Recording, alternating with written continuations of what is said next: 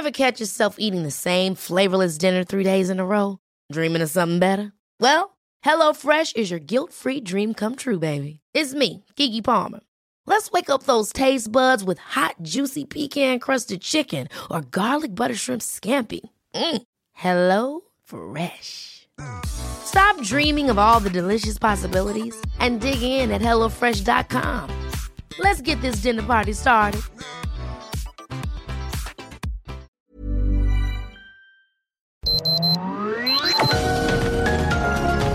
Heraldo Media Group presenta Sergio Sarmiento y Lupita Juárez. Información veraz y oportuna con un toque personal y humano. Por El Heraldo Radio, donde la H suena y ahora también se escucha.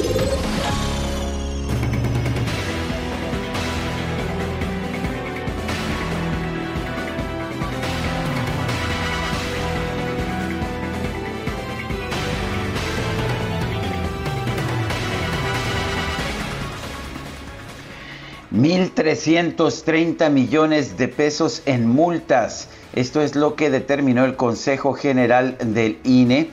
Son multas a los partidos por quejas de fiscalización y omisiones en reportes de ingresos y gastos de campaña. El consejero presidente Lorenzo Córdoba dice que la cifra constituye un monto histórico impuesto porque los partidos ocultaron información o intentaron mentirle a la sociedad dijo que de las 27.300 candidaturas revisadas, 269 rebasaron los topes de gastos de campaña. Entre las multas que se aprobaron anoche, destaca la de 55.9 millones de pesos a Movimiento Ciudadano y a Samuel García, ya que se consideró que Mariana Rodríguez, la esposa del gobernador electo de Nuevo León, una influencer, hizo aportaciones indebidas de recurso a la campaña, ya que pues apoyó a su marido en la campaña, lo promocionó en publicaciones de Instagram. El INE consideró que esto tenía un valor monetario y le asignó este valor monetario a las, pues a las publicaciones de Mariana Rodríguez. El INE también multó al Movimiento Ciudadano con 28 millones de pesos porque detectó aportaciones irregulares hechas por familiares de García. Los recursos provenían de tres empresas que transfirieron el dinero a la madre y al hermano del político y estos finalmente a la campaña. Movimiento Ciudadano pagará multas en total por 83.4 millones de pesos, aunque ya sabemos lo que esto significa. Finalmente somos los ciudadanos los que a través de nuestros impuestos terminamos pagando por las faltas de los partidos políticos. Son las 7 de la mañana con dos minutos. Hoy es viernes 23 de julio del 2021. Yo soy Sergio Sarmiento. Estoy transmitiendo desde Mérida, Yucatán, donde voy a clausurar el Foro Económico Yucateco hoy al mediodía. Y bueno, pues Guadalupe Juárez está transmitiendo desde las instalaciones de El Heraldo Radio, allá en la alcaldía Benito Juárez de la Ciudad de México. ¿Cómo estás, Lupita? ¿Qué nos tienes esta mañana? Adelante. Hola, ¿qué tal, Sergio Sarmiento? Qué gusto saludarte en este viernes, viernes. Muy contentos todos, por supuesto, de estar terminando la semana. Y bueno, les tengo información que tiene que ver con pues el regreso a las clases ha estado muy dividido, ha sido muy polémico, hay opiniones a favor, otras en contra, hay quienes dicen que dicen que tenemos que tomar en cuenta lo que señalan organizaciones internacionales sobre la importancia de regresar ya a las aulas y al menos 15 entidades se han sumado a este llamado del presidente Andrés Manuel López Obrador que ha insistido en que es ya importante, urgente regresar a clases presenciales en agosto. Sin embargo, pues otros eh, estados, 12 estados se han manifestado porque el regreso sea solo con semáforo verde y cinco más están analizando una modalidad híbrida. Los gobiernos de Baja California Sur, Chihuahua, Nayarit, Guerrero, Michoacán, Hidalgo, Durango, Quintana Roo, Tamaulipas, Nuevo León, Campeche y Colima han coincidido en que serán sus autoridades sanitarias las que tomen la decisión, por lo que las clases seguirán a distancia el próximo, el próximo ciclo escolar. Incluso la Secretaría de Educación de Guerrero dijo que no bastará con tener semáforo verde para reactivar las clases. También, pues hay eh, protocolos que son necesarios, contar con la infraestructura, el agua potable, eh, también ponerse de acuerdo entre los papás y los maestros. El presidente ha dicho, bueno, sí, hay escuelas a las que les falta el agua, pues hay que ver cómo se resuelve este problema. Bueno, 15 eh, entidades respaldan el llamado del presidente, incluidas la Ciudad de México, donde la jefa de gobierno dice que es fundamental hacerlo ya el 30 de agosto, aunque aquí el tema de las hospitalizaciones, de acuerdo con la última pues información que hemos estado recibiendo, crece la, la eh, pues está creciendo, ¿no? Y también está avanzando, también hay que reconocerlo, la vacunación en la Ciudad de México. Y bueno, pues así por lo pronto está la situación. Baja California y Sinaloa planean modelo híbrido em, y vamos a, a, ver si finalmente se regresa en agosto o qué es lo que ocurre o si cada estado toma su propia decisión con base en lo que digan las autoridades sanitarias. Bueno, y se acuerda, ¿se acuerda usted del semáforo epidemiológico, sí, este semáforo que podía estar en rojo, en amarillo o en verde, pero al que nadie le hacía caso, ni siquiera aquellos que lo daban a conocer. Pues bien, la Secretaría de Salud informó que va a presentar este viernes el semáforo de riesgo epidémico de coronavirus según nuevos parámetros de medición. Dice que esto va a permitir recuperar actividades sociales y económicas. El nuevo sistema de medición afirmó privilegia la salud de la población y busca reducir la ocurrencia de casos graves de COVID-19. El subsecretario de Prevención y Promoción de la Salud, Hugo López Gatel, explicó que la nueva modalidad del semáforo se construyó con aportaciones de los secretarios de salud estatales. Dijo que las modificaciones en el semáforo recalibran la escala de riesgo y que aún en color rojo no se impone el cierre absoluto de las actividades económicas y sociales. Pues no sé realmente qué tan bueno vaya a ser el nuevo semáforo. Creo que en un principio pues tenía un sentido tener este semáforo, pero cuando todo mundo se pasa el rojo o cuando te ponen amarillos que parecen verdes o verdes que parecen amarillos o naranjas, pues entonces ¿para qué tenemos el semáforo epidemiológico? Vamos a ver cuáles son las, las nuevas reglas.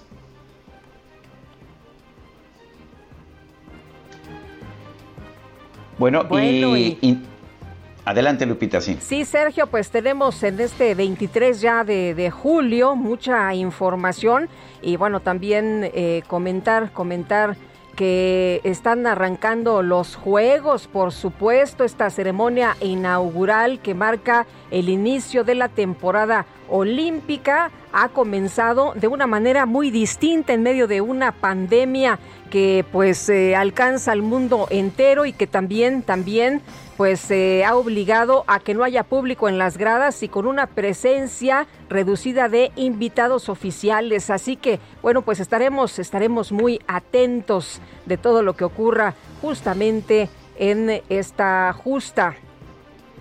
Por lo pronto, pues qué bueno que ya, que ya estamos viendo el desfile inaugural y ojalá que sea una buena, que sea una buena justa. Yo creo que todos la merecemos, sobre todo los atletas. Son las 7 de la mañana con 8 minutos. Vamos a la frase del día. Un asesino hizo un villano, millones, un héroe. Belby Porteus.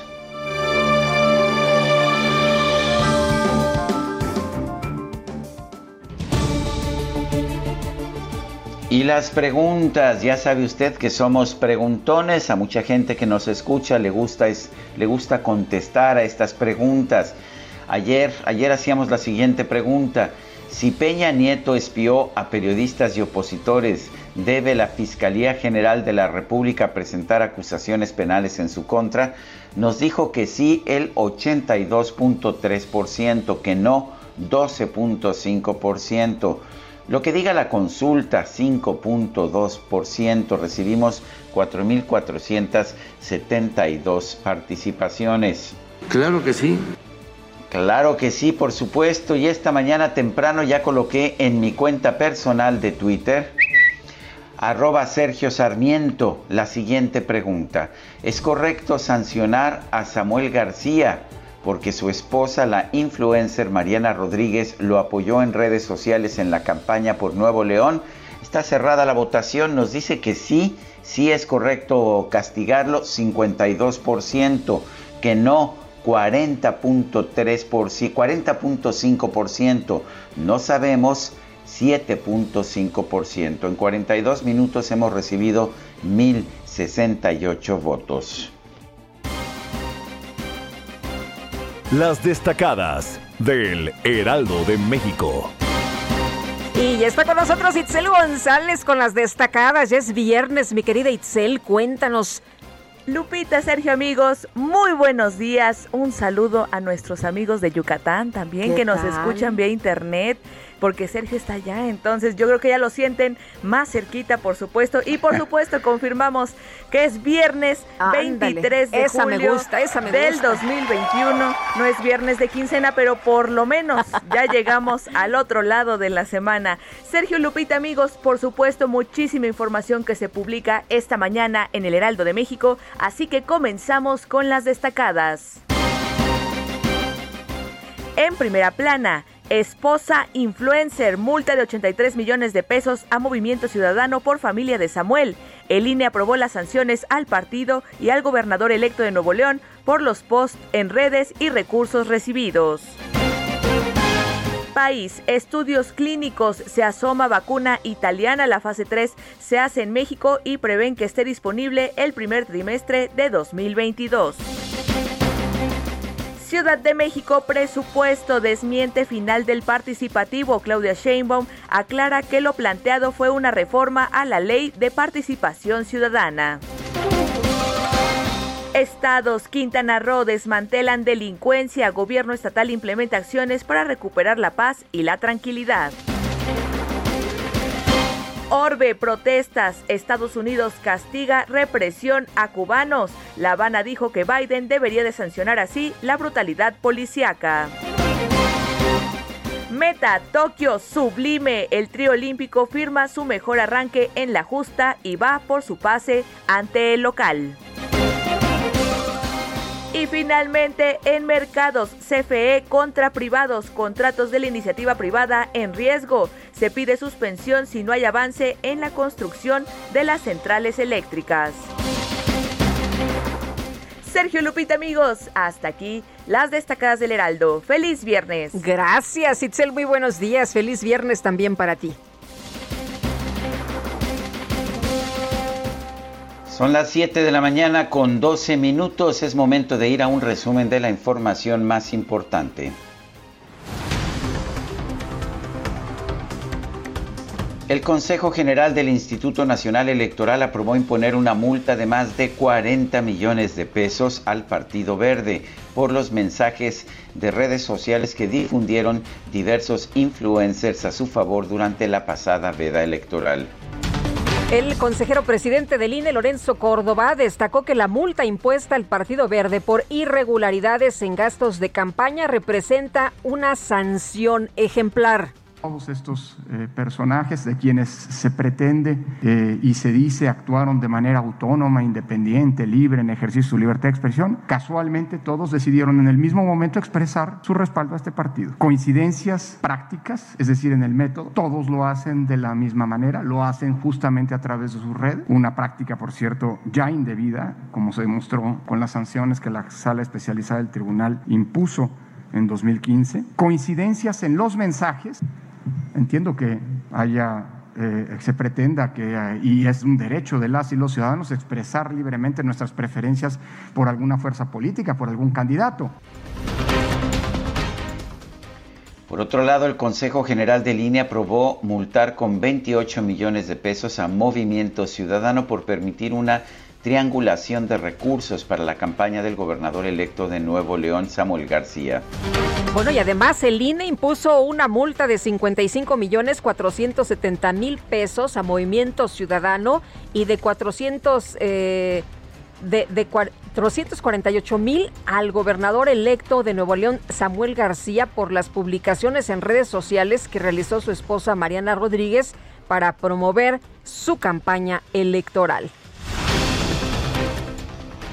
En un comunicado, Movimiento Ciudadano anunció que va a impugnar estas sanciones, mientras que Samuel García denunció que el INE incurrió en violencia política de género en contra de su esposa Mariana Rodríguez y que estas sanciones son producto pues de una discriminación a Mariana Rodríguez por ser mujer. Violencia política de género es lo que acusan. Oye, y la consejera electoral Carla Humphrey aseguró que hay indicios de que el gobierno de Tamaulipas financió de manera ilegal la campaña del ex candidato de la alianza PAN-PRI-PRD al gobierno de San Luis Potosí, Octavio Pedrosa. El dirigente nacional de Morena, Mario Delgado, anunció que después de que se lleve a cabo la consulta popular sobre el juicio a los actores políticos del pasado, va a convocar a la militancia para realizar una reorganización del partido. El nuevo secretario de Gobierno de la Ciudad de México, Martí Batres, sostuvo una reunión con los alcaldes electos impulsados por Morena para hablar sobre las necesidades de los habitantes de sus demarcaciones. Y la jefa de gobierno, Claudia Sheinbaum, rechazó que los programas de presupuesto participativo vayan a desaparecer, aunque reconoció que va a impulsar algunos cambios para mejorar el mecanismo. El de que estábamos cancelando el presupuesto participativo, eso es absoluta y totalmente falso, falso, falso, falso. Lo único que se está planteando eh, son dos características. Una, ahí donde no hay presupuesto participativo porque hay un problema con los pueblos y barrios originarios y su representación, pues ahí que puedan ejercer las alcaldías el recurso.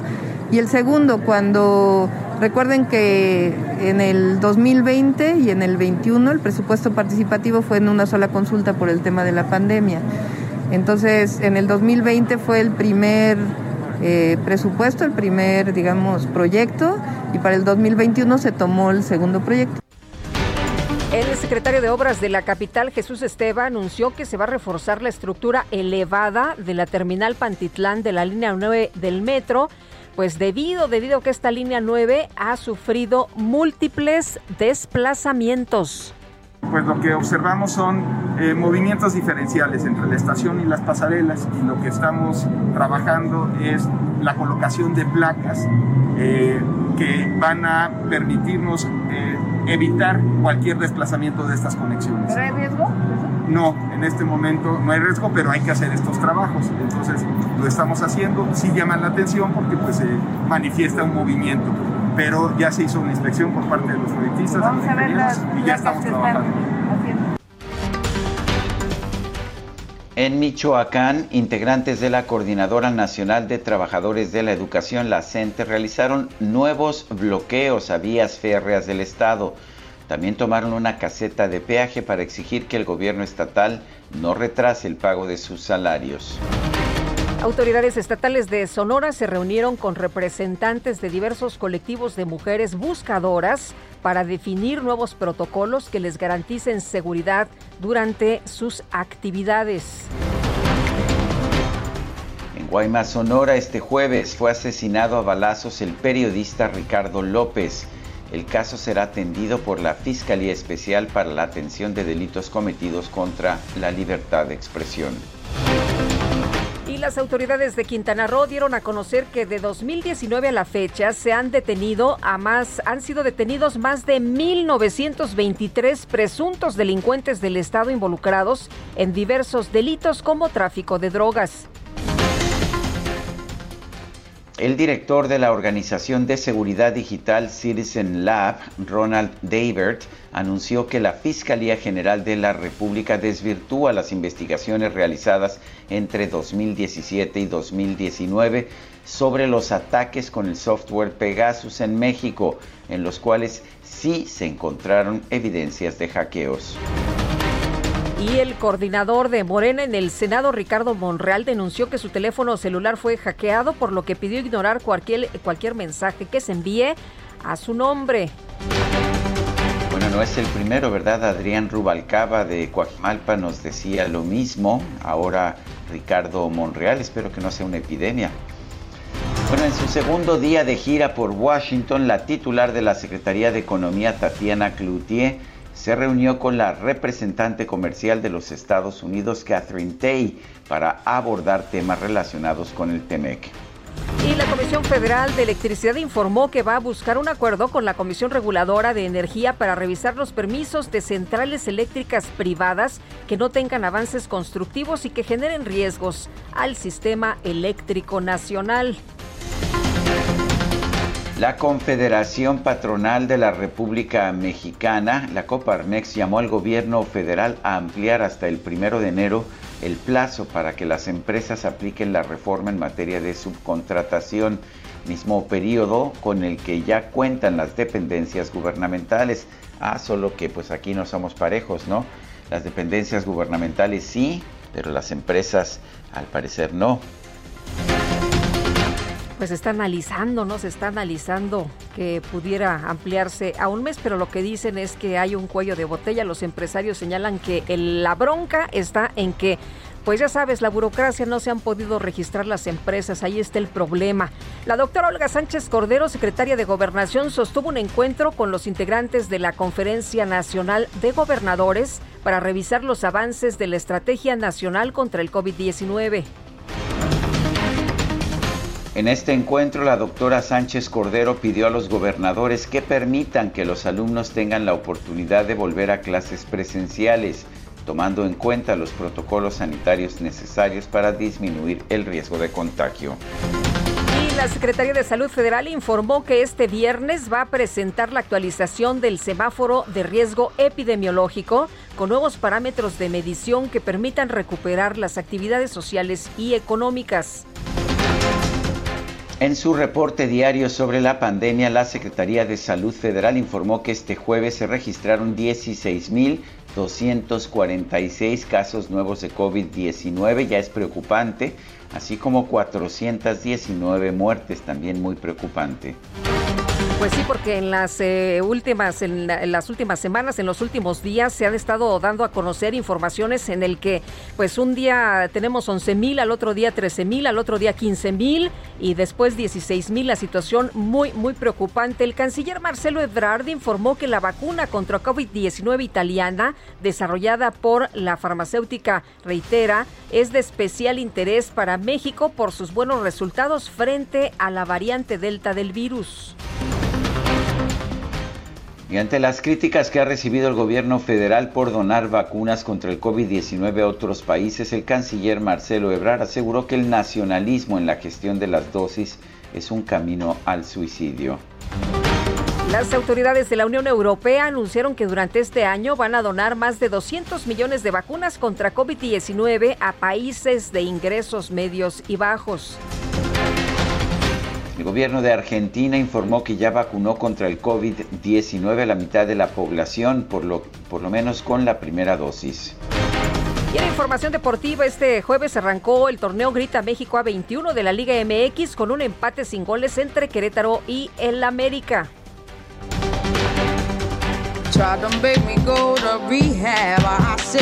no,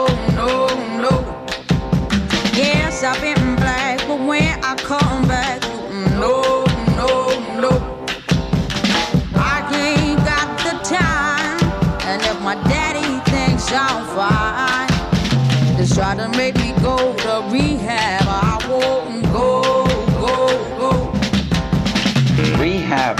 Estamos escuchando a Amy Winehouse. Se nos fue, no lo puedo creer, hace ya 10 años, el 23 de julio de 2011. Una pues una cantante, compositora, eh, personaje impresionante de los escenarios con una voz ronca, una voz de contralto. Amy Winehouse dejó una huella muy profunda en su corta vida, la última de las integrantes, la última de los integrantes del grupo de los 27, tenía 27 años cuando falleció en Londres, allá en Inglaterra, el 23 de julio de 2011. La verdad es que me parece una cantante profunda, impresionante, muy importante, muy significativa y si quieres Guadalupe, hoy la vamos a estar escuchando aquí en el Heraldo Radio. Me encanta, me encanta la idea, me gusta mucho, con, me, me llama mucho la atención Sergio que con estos pocos álbumes que dio a conocer, pues la verdad es que muchos éxitos obtuvo en el mundo entero y la seguimos recordando y la seguimos admirando y se sigue escuchando su música y se sigue en las plataformas bajando, descargando un montón de lo que fueron sus éxitos. Pues ahí está Amy Winehouse. Nosotros vamos a una pausa. Guadalupe Juárez está allá en las instalaciones del Heraldo Radio en la Ciudad de México. Yo me encuentro en Mérida, Yucatán.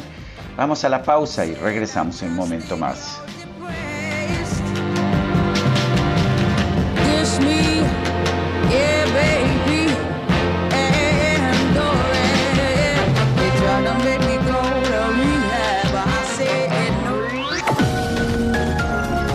Sergio Sarmiento y Lupita Juárez quieren conocer tu opinión, tus comentarios o simplemente envía un saludo para ser más cálida esta mañana. Envía tus mensajes al WhatsApp 5520 109647.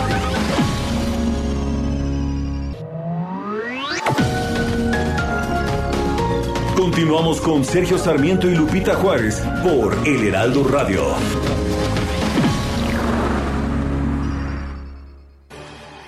Hoy, Silly cumple 140 años celebrando sueños. Compra tu colchón Silly y participa para llevarte uno de los increíbles regalos que tenemos para celebrar juntos nuestro 140 aniversario. Consulta bases en silly.com.mx. Tu descanso merece un Silly. El 23 de julio se celebra el Día Mundial de las Ballenas y los Delfines. El propósito de esta fecha es frenar la caza de estos mamíferos en peligro de extinción. De acuerdo con el Fondo Mundial para la Naturaleza, los cetáceos tienen una gran influencia sobre los ecosistemas que habitan, y es probable que la disminución significativa de su población tenga repercusiones catastróficas sobre ellos. Cada año, más de 300.000 cetáceos se enredan y se ahogan con las redes del malle. Muchos de estos animales son cazados ya que su aceite es usado para generar combustible, fabricar pinturas antioxidantes o velas. Además, son usados como complementos para la producción de cosméticos o para suplementos alimenticios. Los delfines y las ballenas están considerados entre los animales más inteligentes de nuestro planeta y ayudan a mantener la salud del ecosistema marino.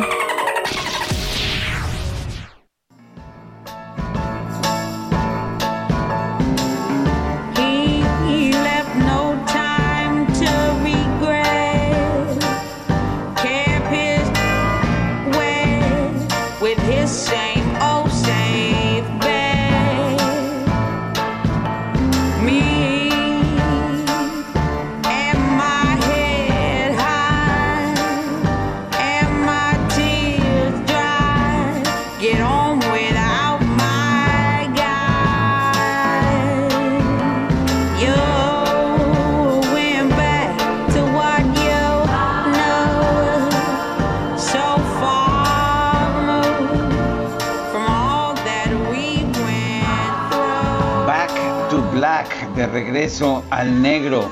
Así se llama esta canción, así se llama el segundo álbum de Amy Winehouse, quien solamente de hecho produjo dos álbums. Este segundo, Back to Black, fue un álbum que generó un impacto realmente impresionante. Se escuchó en todo el mundo. La primera canción que escuchamos, Rehab, y esta Back to Black fueron dos de los sencillos. Pero es un álbum que algunos consideran una verdadera joya. No hay canción en este álbum que no sea un gran, una gran pieza, una gran canción del rock contemporáneo, del rhythm and blues contemporáneo. Amy Winehouse, la estamos escuchando aquí en el Heraldo Radio, se cumplen 10 años de su fallecimiento, el cual ocurrió por una congestión etílica. Efectivamente se puso tan borracha que el alcohol la mató.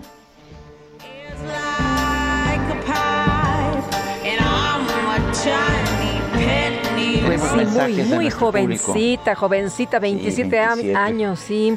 Oye, Amy Shehoa dice, feliz viernes de lectura. ¿Quién le hubiera dicho a Orwell que íbamos a acabar viviendo en su 1984 con tanta alteración de la historia y discursos triunfalistas, alienados de la realidad? de terror. Saludos cariñosos es lo que nos dice Amy Shehoa. Y otra persona, Abraham Álvarez de Santa Rosa, allá en la GAM, dice Sergio Lupita, gracias por su profesionalismo. Las consecuencias para candidatos y partidos por sus faltas deben ser creativas para candidatos, multas a cubrir con sueldos honorarios y dietas del pueblo, del puesto ganado y para partidos, multas a cubrir con no participar en esas elecciones, distritos o estados en próximas elecciones durante cierto periodo. Sí, hay mucha gente que dice que no tiene absolutamente ningún sentido castigar a los partidos con multas pecuniarias porque lo único que significa es que los ciudadanos lo estamos pagando. Son las 7 de la mañana con 34 minutos. Batimóvil. ¡Listo! Batimoto. ¡Listo! ¿Qué nos falta? Les falta batidora. Por eso vayan a Soriana, porque pongo todos los electrodomésticos y línea blanca al 30% de descuento. Sí, 30% de descuento. Tú pides y Julio Regalado manda. Solo en Soriana. A julio 30. Aplican restricciones. Pues ha servido de algo el semáforo de riesgo epidemiológico. Ya sabe que pues nos han dado colores, ¿no? Rojo, anaranjado, nos han dado el amarillo, nos han dado el verde. Pues este viernes la Secretaría de Salud presentará el semáforo de riesgo epidémico de acuerdo con los nuevos parámetros de medición que permitan recuperar actividades sociales y económicas, dicen privilegiando la salud de la población. El doctor José Narro, ex rector de la UNAM y ex secretario de Salud, está en la línea telefónica y lo saludamos con mucho gusto esta mañana, doctor. Gracias por tomar la llamada. Buenos días. Al contrario, muy buenos días, Lupita, Sergio, es un gusto estar aquí con, con ustedes. Eh, doctor Narro, eh, pues le van a hacer cambios al semáforo, pero pues lo que yo veía ya es que no, nadie, nadie respetaba el semáforo, así como Ciudad de México en las madrugadas en que nadie respeta el semáforo, así lo veía yo. ¿Cómo lo está usted viendo? Eh, ¿Cómo ve usted los cambios que se van a hacer? Pues eh, desafortunadamente lo veo de la misma manera. Eh, nada más hay que señalar y, tomar las cifras oficiales, eh, Sergio Lupita, que nos muestran que en este mes de julio, en lo que llevamos de julio, del 1 al 22, registrado 190 mil casos, contagios mientras que en el mismo periodo, en junio, del 1 al 22 de junio, solo se registraron 69 mil. Esto es 121 mil casos adicionales, eh, que es lo que nos eh, llevó 100 días, los primeros 100 días de la, de la pandemia, eh, es, es lo que nos tomó. Entonces, la, la verdad es que pues pueden poner el semáforo que quieran, que no funciona, que no es así y que no se han hecho los ajustes necesarios para poder tener eh, mayor garantía en favor de la salud. Eh, doctor Narro, nos decía el subsecretario Gatel que aún en rojo no tendremos cierres absolutos de las actividades públicas. ¿Cómo ve usted esto? Pues este, la, la verdad es que mal.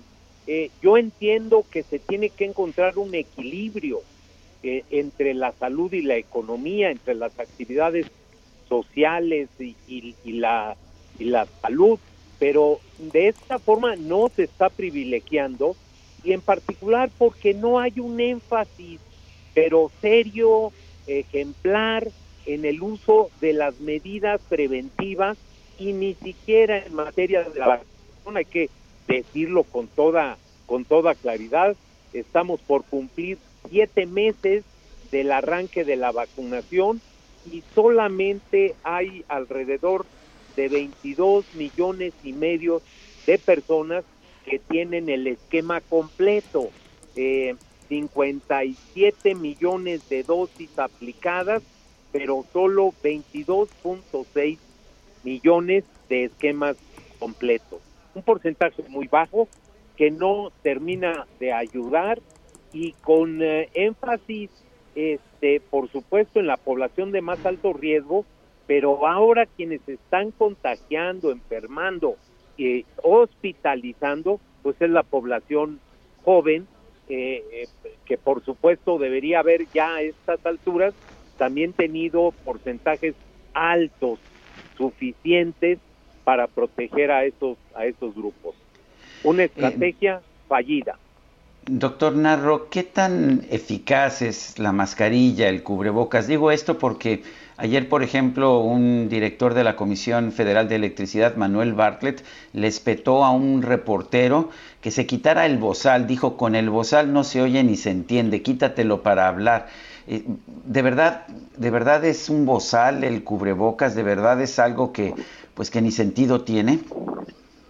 No, no, no lo es. es. Una de las medidas que mejor protegen eh, para evitar los contagios, para evitar la transmisión. Está claramente probado, eh, de eso ya no hay ninguna duda, y junto con la falta de respeto hacia la persona que porta o usa un cubrebocas, está la falta de civismo para eh, desestimular el uso de este eh, aditamento, de este cubrebocas, que sin duda ayuda a evitar contagio y por supuesto a evitar enfermedad e incluso muerte. Eh, doctor, hemos visto el incremento de contagio en población joven y ahora muy preocupante los análisis que nos muestran los especialistas como Arturo Erdeli en el eh, incremento de contagios en los niños. Em, ¿Qué, piensa usted de, lo que señala el presidente de la urgencia de regresar a los niños a las clases? No, tenemos que verlo y hacerlo con mucho cuidado. No se puede tomar una decisión eh, de esa magnitud que puede afectar. Lo hemos visto aquí incluso en la en la Ciudad de México cuando se empezó a abrir la posibilidad de, que los niños asistieran a las escuelas, pues empiezan los contagios. Eh, creo que es una medida precipitada y estarla anunciando a cuatro semanas de, de distancia cuando está creciendo el número me parece que no es lo correcto. Bueno, entonces, eh, ¿qué deberíamos estar haciendo en este momento? Vamos a tratar de ser uh, positivos. ¿Qué podemos hacer para construir una, pues, una mejor defensa de la población ante el COVID? A ver, tenemos que hacer las medidas que ya sabemos que sí funcionan. No podemos dejar de usar el cubreboca. Es más, está también probado que cuando se utiliza un doble cubrebocas, pues se incrementa la protección. Dos, tenemos que mantener el distanciamiento social, reducir la movilidad, pero hacerlo colectivamente. Tres, tenemos que prescindir de algunas tareas que no son esenciales dentro de la economía y dentro de la vida eh, colectiva. Por supuesto, todo es importante, pero la salud lo es más. No es posible que tengamos, y lo vamos a saber, Sergio, la próxima semana, cuando INEGI nos dé algunas cifras que sin duda alguna nos van a dejar muy preocupados por el número de muertes que se habrán registrado. Muy bien, pues doctor, como siempre apreciamos mucho que pueda platicar con nosotros de estos temas. Buenos días. Muchísimas gracias, Lupita, Sergio, y a toda la población a cuidarse. Si van a los estadios, eh, procuren no hacerlo, quédense en casa, pero si van, usen cubreboca y mantengan el distanciamiento físico. Muy bien, tomamos nota, doctor. Gracias, buen día. Buen día. Es José Narro, ex rector de la UNAM y ex secretario de Salud. Bueno, y aún con la tercera ola de COVID-19 se van a mantener los espacios públicos abiertos así como las clases presenciales. Esto lo señaló la secretaria de Gobernación, Olga Sánchez Cordero. París Salazar nos tiene la información. Adelante, París. Buenos días, Sergio Lupita. Aún con la tercera ola de contagios de COVID-19, se mantendrán los espacios públicos abiertos y las clases presenciales, afirmó la secretaria de Gobernación Olga Sánchez Cordero. En la reunión quincenal con la gobernadora, la jefa de gobierno y los gobernadores, la responsable de la política interior dijo que el gobierno de México ya analiza que se mantengan las actividades abiertas. El Consejo Nacional de Salud analiza la propuesta de mantener los espacios públicos abiertos con el propósito de, de proteger la economía y retornar a la educación presencial en beneficio de la sociedad. Sánchez Cordero indicó que para disminuir los contagios se requiere la participación conjunta de la sociedad y los tres órdenes de gobierno. Reconoció un aumento en el número de contagios de COVID-19, pero aseguró que esta tercera ola no es tan fatal como las anteriores. Dijo que la tercera ola se está centrando en jóvenes que no están vacunados, por lo que debe acelerarse la vacunación en este sector de la población. Tenemos que trabajar unidos como hasta ahora lo hemos hecho a nivel federal y local para frenar esta nueva ola de contagios privilegiando en todo momento la salud de todos, pero sin descuidar el impacto social que la pandemia ha implicado para la mayoría de la población. Sánchez Cordero adelantó que se modificaron las variables de medición establecidas en la metodología de los semáforos de riesgo COVID para reactivar las actividades presenciales, sobre todo en los sectores educativo y económico. Esta es la información. Paris Salazar, gracias por este reporte. Adelante, Lupita. Pues eh, resulta que ayer el presidente Andrés Manuel López Obrador aseguró que el repunte de casos de COVID-19 no debe ser un pretexto para que se atrase el regreso a clases presenciales en agosto. Y leía hoy una columna también de Manuel López San Martín en el periódico en, en el Heraldo que cita pues a diferentes organismos eh, internacionales, UNICEF, la OMS, la ONU, por ejemplo, la OMS eh, que dice que las escuelas con medidas sanitarias no son foco de contagio. Vamos a platicar del tema con Marco Fernández, profesor investigador de la Escuela de Gobierno del TEC de Monterrey, precisamente sobre este tema. ¿Se debe o no se debe regresar a las escuelas? Marco, ¿qué tal? Muy buenos días. Hola Lupita, muy buenos días. Pues mira, me parece que el tema es complejo, porque por un lado, cuando el presidente insiste que el próximo 30 de agosto eh, se necesita regresar a clases. Tiene un punto eh, favorable respecto a, que sabemos que es muy importante para el aprendizaje y para el bienestar de la salud mental de los alumnos el estar lo más pronto posible en las aulas y que de hecho cuando uno observa de los 210 países que eh, reporta la UNESCO hace poco, pues prácticamente la gran mayoría, ya solo 13, eh, son los que permanecen cerrados, los demás han abierto de manera total o de manera parcial las aulas. Sin embargo, me parece que hay varios eh, aspectos a calificar sobre la afirmación presidencial y que también se reflejan en una encuesta que el día de ayer, eh, entre la iniciativa de educación con equidad y calidad del TEC de Monterrey y el periódico Reforma, se publicó precisamente sobre el tema. ¿A qué me refiero? Eh, es cierto, los papás están conscientes, 75% de ellos reportan que están observando en el aprendizaje de este debido precisamente a las clases a la distancia, a pesar de que eh, el, porcentaje que aprueba eh, la calidad de, las clases a la distancia ha aumentado. En noviembre del año pasado solo eran 48% que consideraban que eran buenas o muy buenas estas clases y ahora en la encuesta que se realizó en julio este porcentaje aumentó al 62%. Los papás también están diciendo una cosa que es muy preocupante y que ustedes lo han tratado en distintas ocasiones, la parte de cómo el estado de ánimo, pues sí lo está viendo afectado entre los estudiantes, 65% de los papás nos están reportando eso. De hecho, por ejemplo, eh, el aumento de quienes observan que sus hijos tienen problemas de ansiedad es preocupante, 57% que están enojados 66% o por ejemplo que están tristes 45%. Y uno ante estos datos dice, sin duda alguna se necesita lo más pronto posible regresar a clases. Y de hecho el 60% de los de los papás, 6 de cada 10 en pocas palabras, nos están este, diciendo por un lado no les gusta que haya una, una aprobación de ciclo escolar automático, pero al mismo tiempo nos están pidiendo que eh, las clases eh, sean eh, híbridas, es decir, 58% cree que sí debe de ser una combinación de la distancia y la parte presencial. Pero la verdad, Sergio Lupita, es que el gobierno tampoco ha establecido las condiciones para que eso sea una realidad. Hace unos días, hace casi dos semanas, el Centro de Control y las Enfermedades en Estados Unidos, el CDC, actualizó su guía para el regreso a clases de manera presencial en Estados Unidos.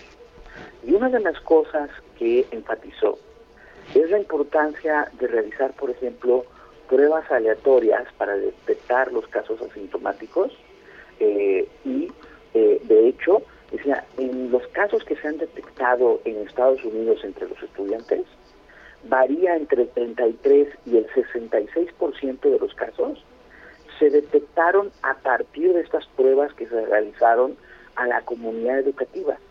En México no ha habido un solo peso y en los planes de los protocolos de regreso por parte de la Secretaría de Educación Pública Federal o también de los gobiernos estatales, porque los gobiernos estatales podrían poner el dinero si, si la parte federal no se quiere poner a comprometer con este aspecto fundamental.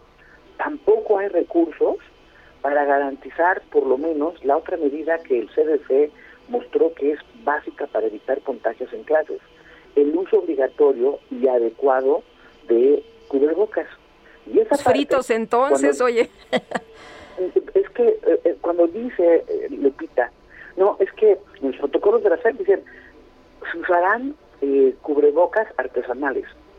Pues a ver, en las comunidades este, pobres puedo entender que no hay recursos para estar comprando a cada rato cubrebocas.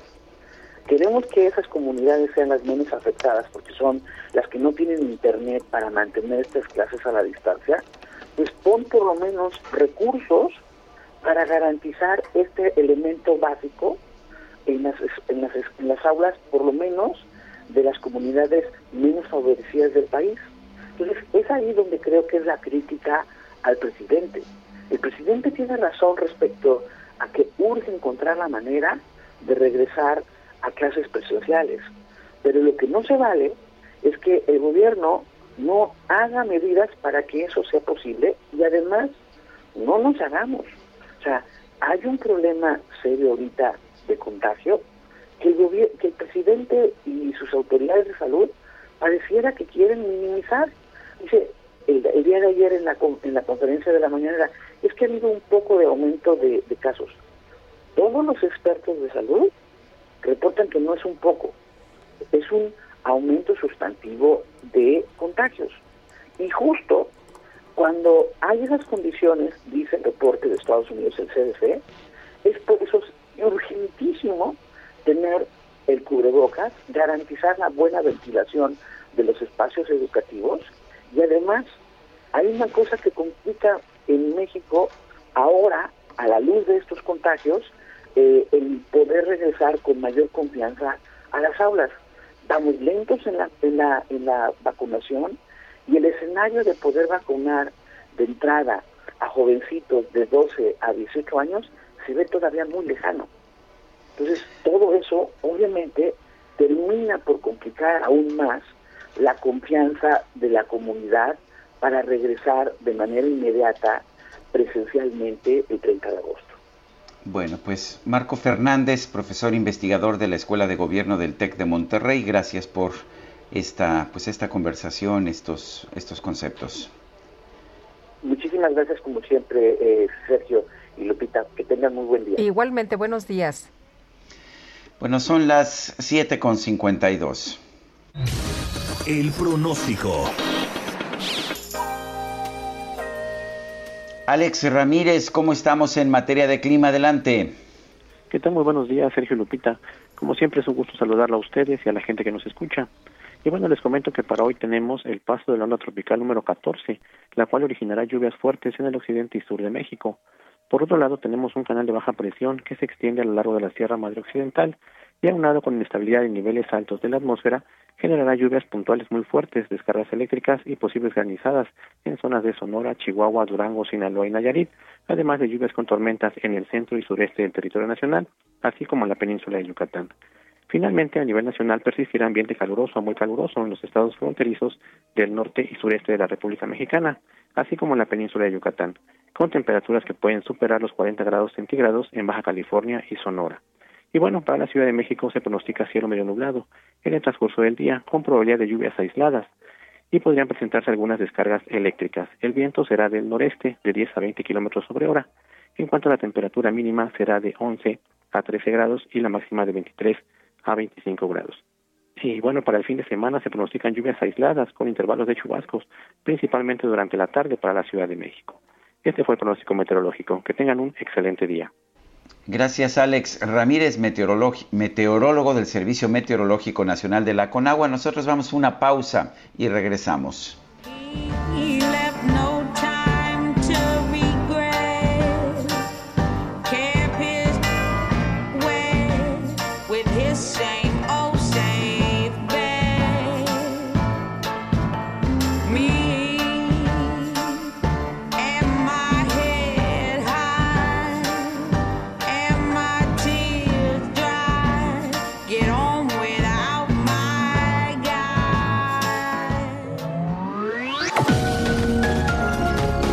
Sarmiento y Lupita Juárez quieren conocer tu opinión, tus comentarios o simplemente envía un saludo para ser más cálida esta mañana. Envía tus mensajes al WhatsApp 5520 109647.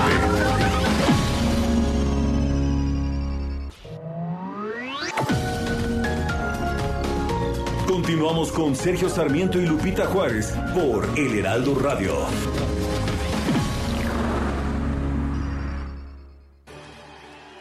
Silly cumple 140 años celebrando sueños. Compra tu colchón Silly y participa para llevarte uno de los increíbles regalos que tenemos para celebrar juntos nuestro 140 aniversario. Consulta bases en silly.com.mx. Tu descanso merece un Silly.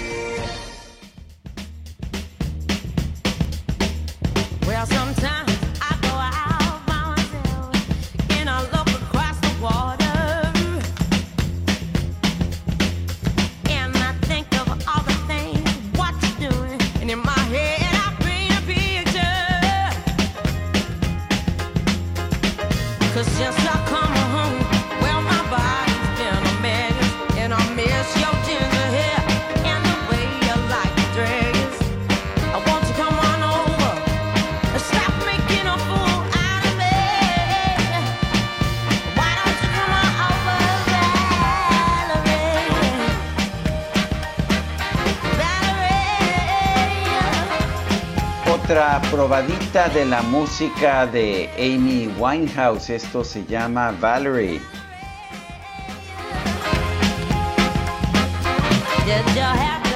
De mis favoritas esta. Oye, y recordando a Amy Winehouse. Diez años que, pues la verdad, dejó, dejó de existir, como decía Sergio, por esta pues por esta situación que, le trajo muchos problemas, ¿no? Jovencita y tenía muchas broncas con adicciones. Efectivamente, tanto de drogas como de alcohol, finalmente falleció de alcohol.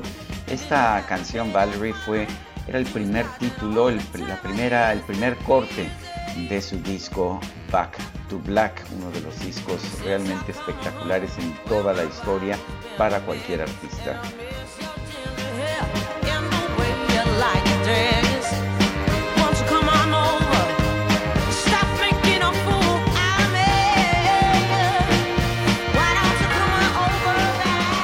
Buenos días, nos dice la señora Vadillo y los saludo desde el oriente de la gran Ciudad de México. Lupita, hola, don Sergio, ¿qué tal el calorcito de Mérida? Bonito fin de semana para todos, muchas gracias. Dice otra persona, saludos a DJ Quique que le pone la salsa a las mañanas. Un fuerte abrazo, Francisco, 1955. Qué bueno que hay saludos para el DJ Kike. El famosísimo DJ El famosísimo, ¿verdad? Claro que sí. Bueno. Bueno, nos dice otra persona, buenos días guapos, soy Olivia, perdón mi ignorancia, pero las multas que impone el INE, ¿a dónde van a parar? Tengo entendido que esta, estos recursos se destinan a ciencia y tecnología y bueno, se va a diferentes instancias dependiendo de la multa, si es un partido nacional o estatal. O sea, se van al CONACIT, eso es lo que pasa. Pues se va a ciencia y tecnología y, bueno, también se, se puede ir a otros, eh, a otros rubros, Sergio. Bueno, son las 8 de la mañana con 3 minutos. El empleado del mes es el licenciado Díaz. Ah, para los buenos días, pongo todo el café, galletas y cereales Kellogg's al 3x2. Sí, todo el café, galletas y cereales Kellogg's al 3x2. Tú pides y Julio Regalado manda. Solo en Soriana. A julio 27. Aplican restricciones. En la conferencia de prensa del presidente López Obrador la mañanera del martes, el secretario de Salud Jorge Alcocer expresó que los reclamos por el abasto de medicamentos contra el cáncer son válidos, pero son exagerados. Verónica Mendoza es hermana de una paciente con cáncer. Verónica, gracias por platicar con nosotros. Muy buenos días. Buenos días, Lupita, Sergio. Verónica, pues la pregunta es, ¿Piensan ustedes que esto es exagerado, que los reclamos son exagerados o por motivaciones políticas, que es otra de las acusaciones que se han hecho? Mira, eh, desafortunadamente eh, en mi familia es el segundo caso en cáncer que tenemos y no es exagerado, es verdaderamente triste que personas como ellos piensen así.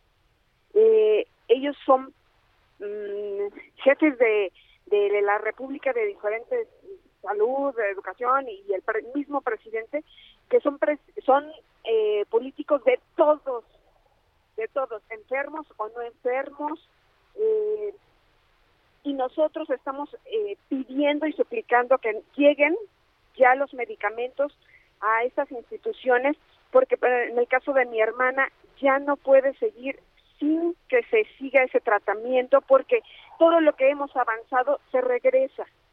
El cáncer que tiene ella es de alta replicación y no podemos seguir así. Eh, Verónica, ¿qué tipo de cáncer enfrenta tu hermana? Es un en el sistema linfático, es un linfoma de, en la garganta y de alto grado de replicación y las células son eh, muy agresivas y lo que hemos avanzado se regresa. Mi hermana es joven, es madre de dos hijas, son eh, señoritas las dos y se han esmerado mucho, hemos hecho muchas cosas, hemos pedido dinero prestado para en esta quimio que no llegaron los medicamentos a la institución.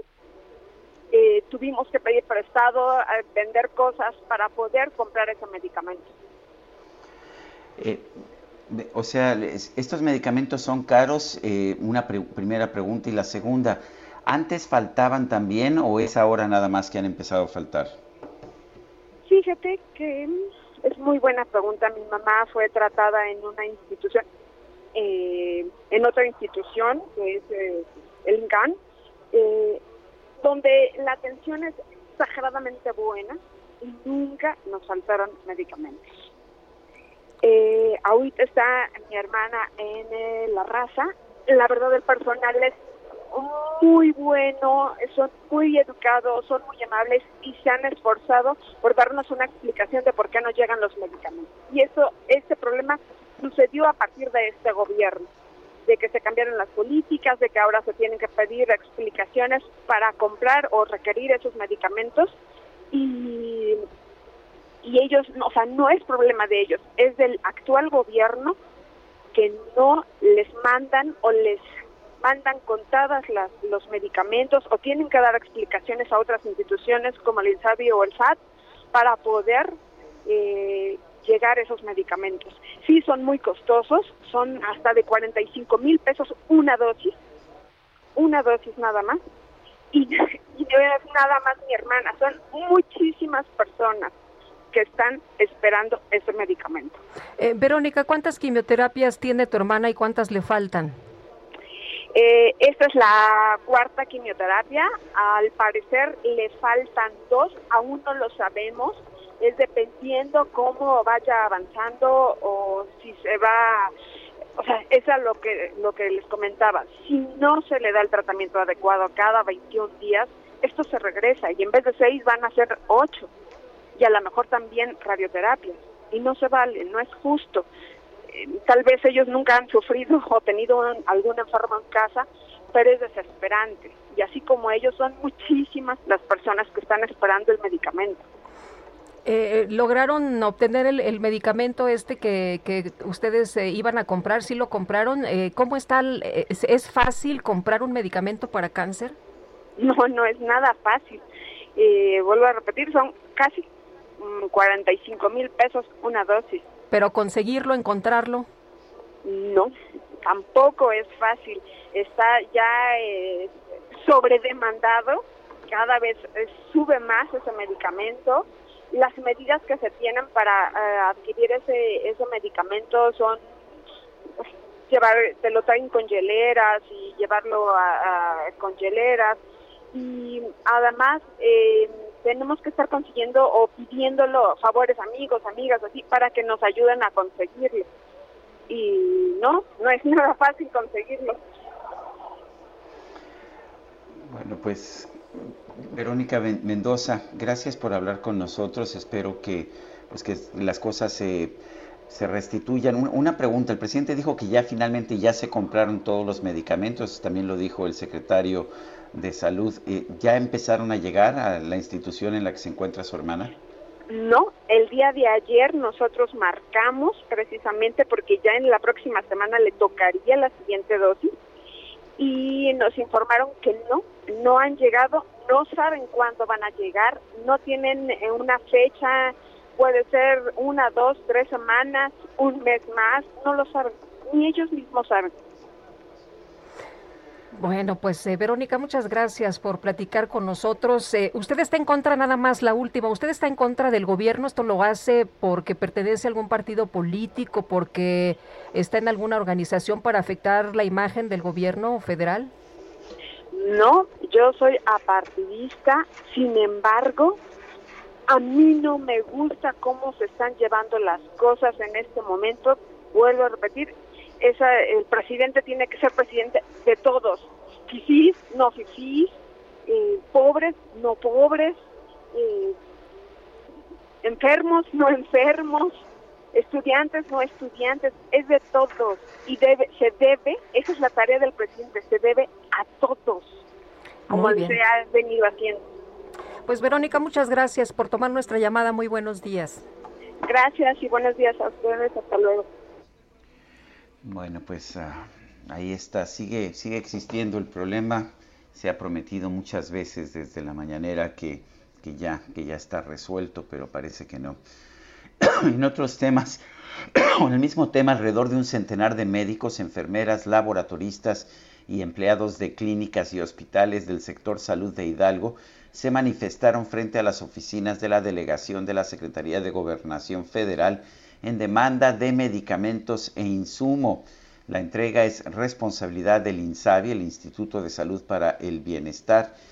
Y bueno, pues Sonia Ocampo, líder de la sección 20 del Sindicato Nacional de Trabajadores de la Salud, encabezó la marcha que partió de la clínica Jesús Corona del Rosal de la colonia Doctores de Pachuca terminó en la delegación de la Secretaría de Gobernación a un costado del estadio de fútbol Miguel Hidalgo y Costilla al gobierno federal. Trabajamos bajo protesta por falta de insumos y equipo médico.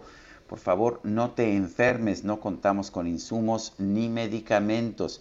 Estas eran algunas, algunos de los lemas, algunos de los textos que se colocaron en las lonas y en las cartulinas que se mostraron en esta marcha. Híjole, pues está duro en todos lados. Oye, vamos a cambiar de tema y Zacatecas, Colima, Baja California, Morelos son los estados con mayor número de delitos de crimen organizado. Esto de acuerdo a los resultados de semáforo delictivo. Y como siempre le agradecemos a Santiago Roel, fundador de Semáforo Delictivo Nacional y especialista en temas de seguridad pública, que comparta estos números, estos datos con nosotros. Santiago, gracias, buenos días. Lupita, buenos días, sus órdenes. Santiago, eh, Santiago, cuéntanos, ¿qué estamos viendo ahora en este semáforo delictivo? Mira, dos cosas nos llaman la atención. Es un reporte que hacemos eh, cada tres meses, en este caso pues sería el primer semestre del año.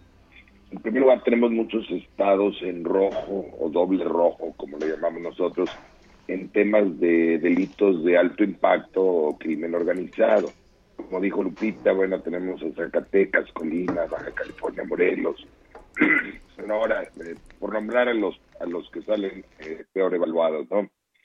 Eh, la mitad de los estados tuvo un incremento en homicidios en este semestre. Eh, más o menos coincide con estos estados, porque el, el, indicador que más nos llama la atención de crimen organizado, obviamente, es justamente el homicidio. Y este, en, este sentido tuvimos varios estados con, incrementos, en, la mitad. Eh, los estados que más incrementaron fueron Zacatecas, Nayarit, San Luis Potosí, Sonora, Morelos. Del otro lado, del lado positivo, eh, Coahuila, Hidalgo, Aguascalientes, Ciudad de México, Tamaulipas tuvieron las mayores reducciones. Pero bueno, la mitad de los estados tuvieron un incremento. Eh, de los delitos que monitoreamos de crimen organizado, la mayoría tuvo un incremento en este, en este semestre y nos aparece en rojo, con excepción del secuestro. Los delitos que bajaron en el semestre son secuestro y todos los robos, ¿no? Robo de vehículo, robo a casa, robo a negocio, por obvias razones, la pandemia está contribuyendo a eso. Y del otro lado, los delitos sociofamiliares, violación, violencia familiar, lesiones dolosas, y feminicidios tuvieron un incremento importante en este año.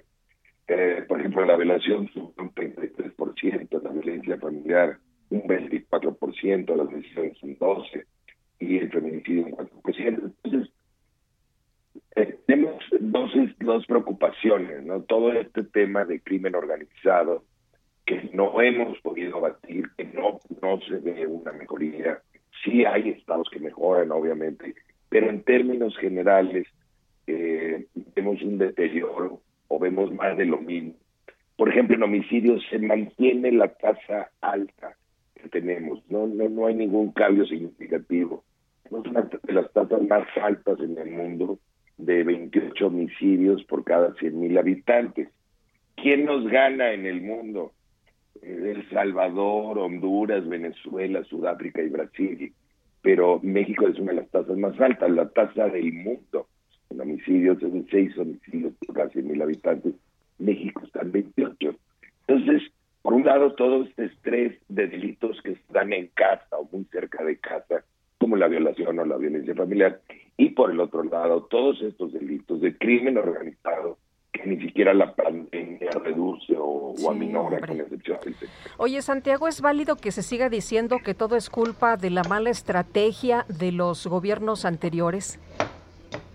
Yo creo que sí, porque ellos están siguiendo la misma estrategia. Oye, un favor, Santiago, te estamos escuchando ya muy mal. No sé si te pudieras ubicar como estabas al principio de la conversación. Ahí estoy ya. Ándale, ándale, ahora sí te escuchamos. Mira, yo creo que sí es culpa de las de las estrategias anteriores, porque ellos están siguiendo exactamente la misma estrategia. Están haciendo lo mismo. Habían eh, prometido eh, regular drogas, por ejemplo, que era algo interesante y no, no lo han cumplido. O sea, eh, no estamos viendo una estrategia diferente, no estamos viendo una estrategia de abrazos no balazos. Sí, eh, hay una nueva confusión, o hay una confusión en todo esto. Por un lado, se dice que la guerra ya terminó, y que ya son abrazos y abrazos, pero pues tienes un mercado negro de drogas muy violento, muy corruptor, plata y plomo en todo el país. Eh, entonces, eh, no sabemos, sí, yo creo que quien debe estar más confundido en todo esto es el propio ejército y la Guardia Nacional, con esta este mensaje de que abrazos no balazos. El gobierno federal, déjame decirte algo, el gobierno federal es el responsable del tema de homicidios a nivel país, eh, porque el, el 80 o 90% de, los, de estos homicidios en México son eh, narcoejecuciones. Y este es un tema que solamente el gobierno federal puede enfrentar. Uno, con fuerza eh, bélica que la tiene en el ejército o en la Guardia Nacional, y por otro, podría enfrentarla con un ataque directo al mercado de drogas a través de la regulación de drogas. Entonces, no está regulando las drogas, no ha regulado ninguna droga, no les ha quitado poder económico a estas mafias, por una parte, y por la otra, pues trae esta confusión de que si son abrazos o son balazos, ¿no? Entonces, creo que traemos confundidos a todo el mundo. Seguir culpando al pasado, pues bueno, ya a los casi tres años de esta administración es un absurdo, pero a lo que me refería yo es que siguen haciendo un poquito más de lo mismo. No han hecho nada diferente, nada innovador en este tema, nada positivo y por tanto no vemos ninguna reducción en la tasa de homicidios. Muy bien, pues como siempre, gracias por platicar con nosotros, Santiago. Muy buenos días. Gracias. Ahí está nuestra página semáforo.mx, ahí están todos los datos, este, por si el auditorio quiere ver. Gracias, hasta luego. Hasta luego. Bueno, y si, y si no baja la violencia, tampoco está bajando la violencia contra los periodistas. Eh, Sergio, tu volumen un poquito más alto que casi no te escuchamos. Perdón. Perdón, sí, ahora sí me escuchan, ¿verdad? Ahí te sí. escuchamos perfecto. Bueno, y si no baja la violencia contra la población en general, tampoco baja la violencia contra los periodistas. Ricardo López, director del portal Info Guaymas en Sonora, fue asesinado a balazos este jueves en el estacionamiento de un supermercado. Este, este reportero, este periodista, cumplía 47 años ese mismo 22 de julio en que fue abatido. Él había denunciado en una conferencia de prensa que había recibido amenazas de parte del crimen organizado en marzo de este año. Ejercer el periodismo en Guaymas es altamente riesgoso. Aunque ya está la denuncia, sigue habiendo amenazas, es lo que dijo Ricardo López. La Fiscalía de Sonora inició la investigación y dijo que dará conocimiento a la Fiscalía Especial para la Atención de Delitos Cometidos contra la Libertad de Expresión, ya que se trata de una agresión contra un periodista.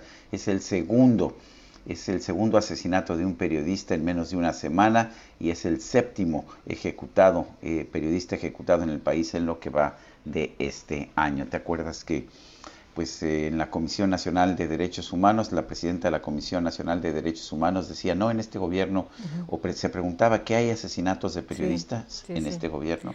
Impresionante, impresionante la ah, Comisión de Derechos Humanos, Sergio, que la verdad, pues como muchos dicen, no está ahí nada más de, de adorno. Y bueno, ya que hablas de los periodistas ejecutados, asesinados, un juez de control vinculó a proceso a los tres presuntos homicidas de este joven Abraham Mendoza Mendoza, este periodista ya del estado de Michoacán.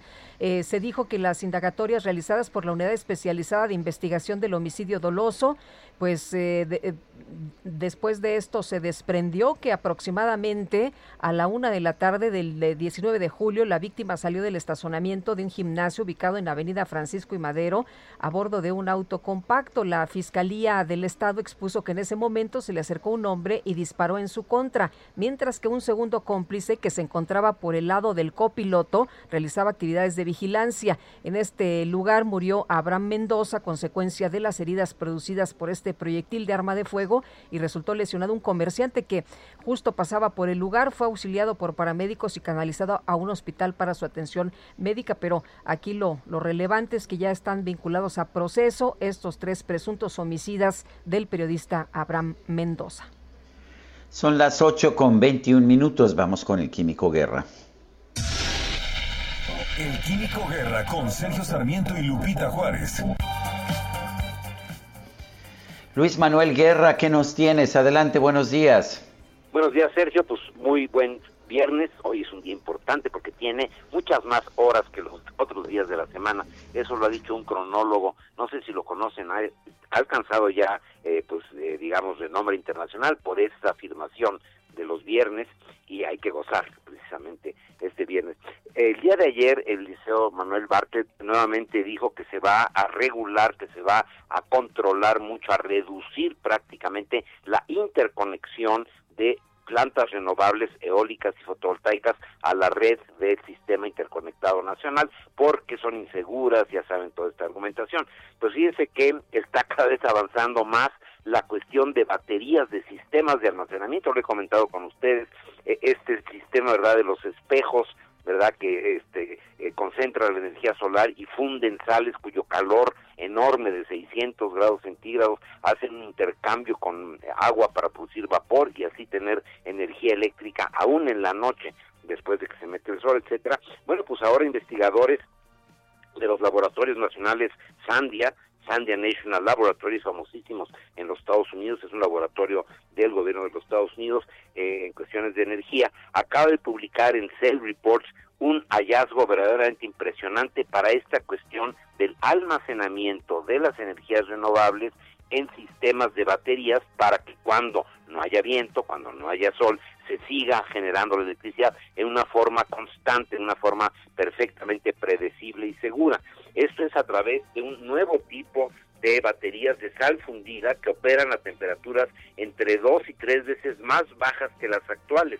Este sistema podría ser, Lupita, almacenar energía de la red eléctrica o de las plantas de renovables de forma más barata durante más tiempo y siendo mucho más seguras que las actuales. Los bajos costos de estas baterías de sal fundida las convierten en la solución ideal para almacenar y alimentar de energía renovable a localidades enteras. El, eh, este equipo que lideré el doctor Leo Small usó eh, unas sales de yoduro de sodio y cloruro de galio, ¿verdad? Nuevos tipos de sales que son mucho más eh, frías, digamos, y que permiten bajar la temperatura de las baterías actuales que a veces necesitan hasta 300 grados centígrados a 110 grados centígrados, lo cual las hace mucho más manejables. Hacer que la batería de sal fundida funcione a una temperatura tan baja ha requerido que el equipo tenga que replantearse los elementos químicos que se han venido usando hasta ahora para su fabricación.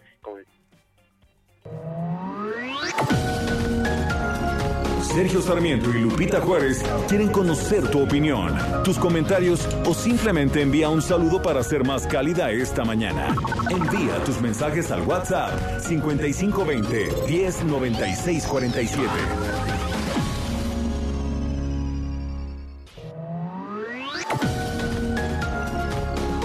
Continuamos con Sergio Sarmiento y Lupita Juárez por El Heraldo Radio. Jaque Mate con Sergio Sarmiento.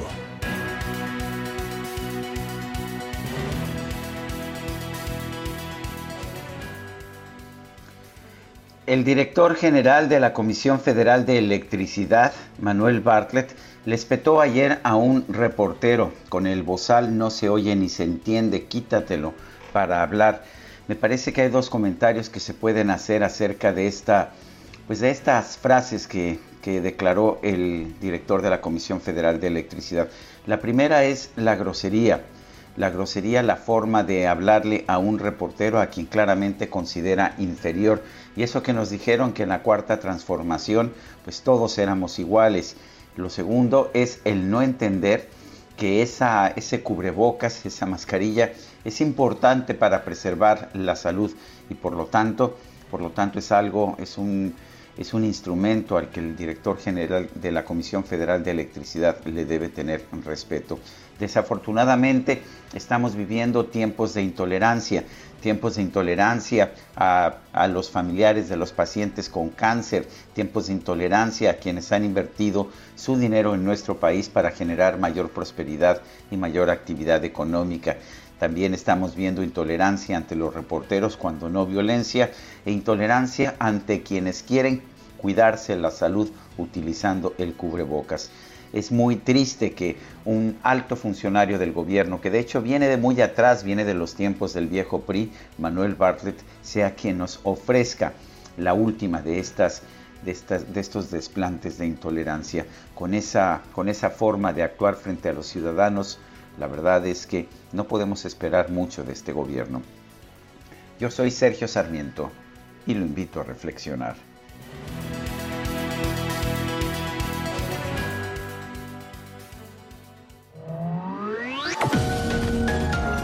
Para Sergio Sarmiento tu opinión es importante.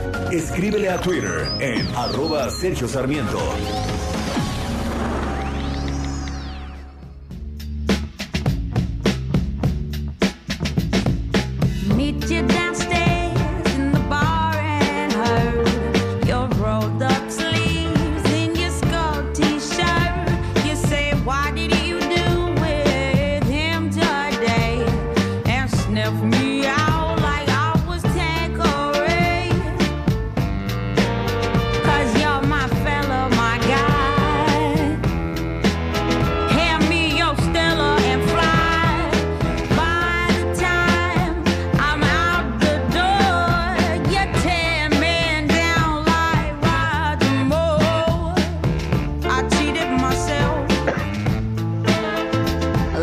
Escuchando música de Amy Winehouse. Esto se llama You Know I'm No Good. Tú sabes que, que no soy buena, que no soy buena para nada. Es lo que canta Amy Winehouse. Sus canciones, hay que decirlo, no solamente grandes interpretaciones del rock, sino pues canciones de desesperanza, canciones de soledad, canciones de desesperación.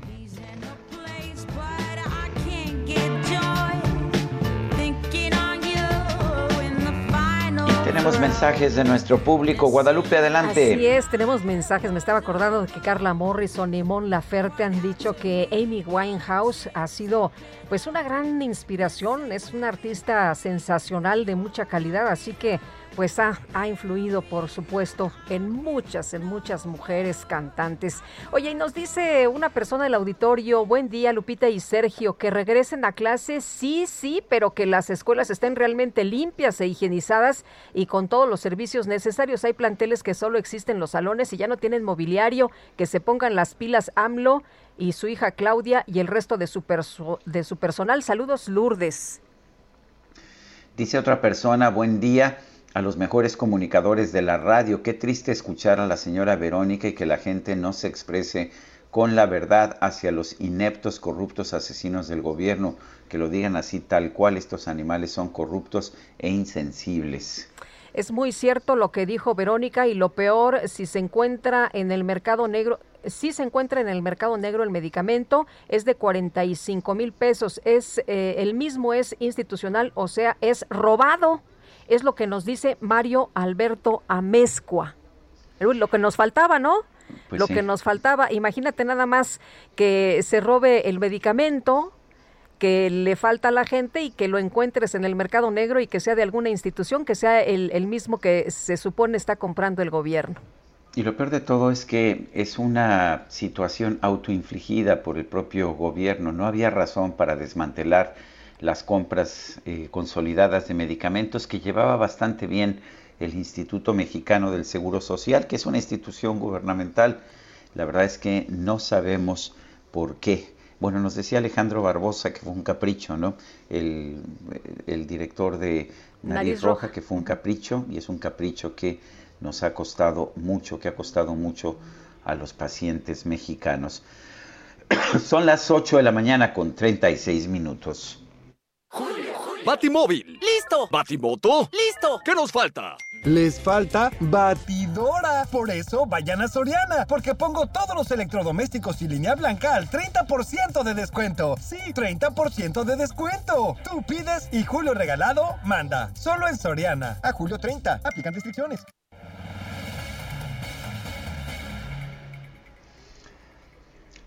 Ayer el Instituto Nacional Electoral eh, discutió y aprobó una serie de multas a los partidos políticos por irregularidades. Eh, vamos a conversar con Claudia Zavala, la consejera electoral del INE. Claudia Zavala, buenos días, gracias por tomar esta llamada. Sé que son muchísimas multas y por distintas razones, pero ¿cuáles son las lecciones que estamos viendo de, esto? Eh, ¿Los partidos simple y sencillamente no están obedeciendo la ley? Muy buenos días, Sergio Lupita, al auditorio. buenos pues días. yo creo que hay una lección, eh, hay dos lecciones que a mí me gustaría rescatar, Sergio. Por un lado, que en el en el reporte de gasto del gasto ordinario que tienen los partidos políticos que ejecutan en las campañas, hubo una actitud de cumplimiento eh, importante. Pero hay otra este, también que me gustaría resaltar y creo que esta es una negativa. Y la negativa es que ayer conocimos de asuntos en los que hay actitudes, hay eh, conductas que laceran la democracia. Y me refiero a estas conductas en donde eh, se trata de evadir la ley, se trata de darle la vuelta a la ley a través de maquinaciones, de actos simulados y que representan, pues sí, una una este, una laceración a la democracia porque es una conducta antidemocrática. De lo que todo lo que resolvimos ayer yo creo que rescataría estas dos grandes conclusiones. Eh, consejera, eh, lo que se refiere a Samuel García y al partido Movimiento eh, Ciudadano, para entender bien qué fue lo que ocurrió, la, la, esposa de Samuel García dice que ella lo apoyó porque son esposos y que, mm, bueno, pues lo que se vio por parte del Instituto Nacional Electoral es que hay violencia política en razón de género. ¿Qué ocurre con, con este tema? Vamos desglosando y después nos pasamos al verde. ¿Qué ocurre en este caso? Claro que sí, Lupita. A mí me gustaría distinguir claramente aquí que el género no es un tema que esté vinculado. Se trata de unas reglas que han sido diseñadas desde la Constitución, la ley, los reglamentos, para resguardar los principios y los valores de nuestro modelo democrático, en particular en el, en el tema electoral. Y esto tiene que ver con quiénes son las personas que pueden aportar a los partidos políticos o de quiénes los partidos políticos pueden recibir eh, algunos ingresos para el ejercicio de su campaña, porque esto está relacionado con la equidad en la contienda electoral. Este es el tema, el cumplimiento de esas reglas. Ayer lo que pasó con el caso de eh, Movimiento Ciudadano y la campaña del gobernador hoy electo de Nuevo León, eh, sucede que su esposa del gobernador, Mariana, es una persona que tiene una actividad eh, de empresarial es una persona física con actividad empresarial, eso lo tenemos eh, comprobado en el expediente y ahí el, el tema es si una persona eh, física con actividad empresarial puede tener aportaciones en especie a una campaña. El código y la ley desde 1996 ha sido muy claro en tener una prohibición de este tipo. Eh, las empresas mexicanas de carácter mercantil, que ha sido interpretado por el tribunal que ahí caben las personas físicas con actividad empresarial, tienen prohibido hacer. O sea, sí está tipificado, no hay lugar a duda, ¿no? Sí está tipificado, sí está en la ley.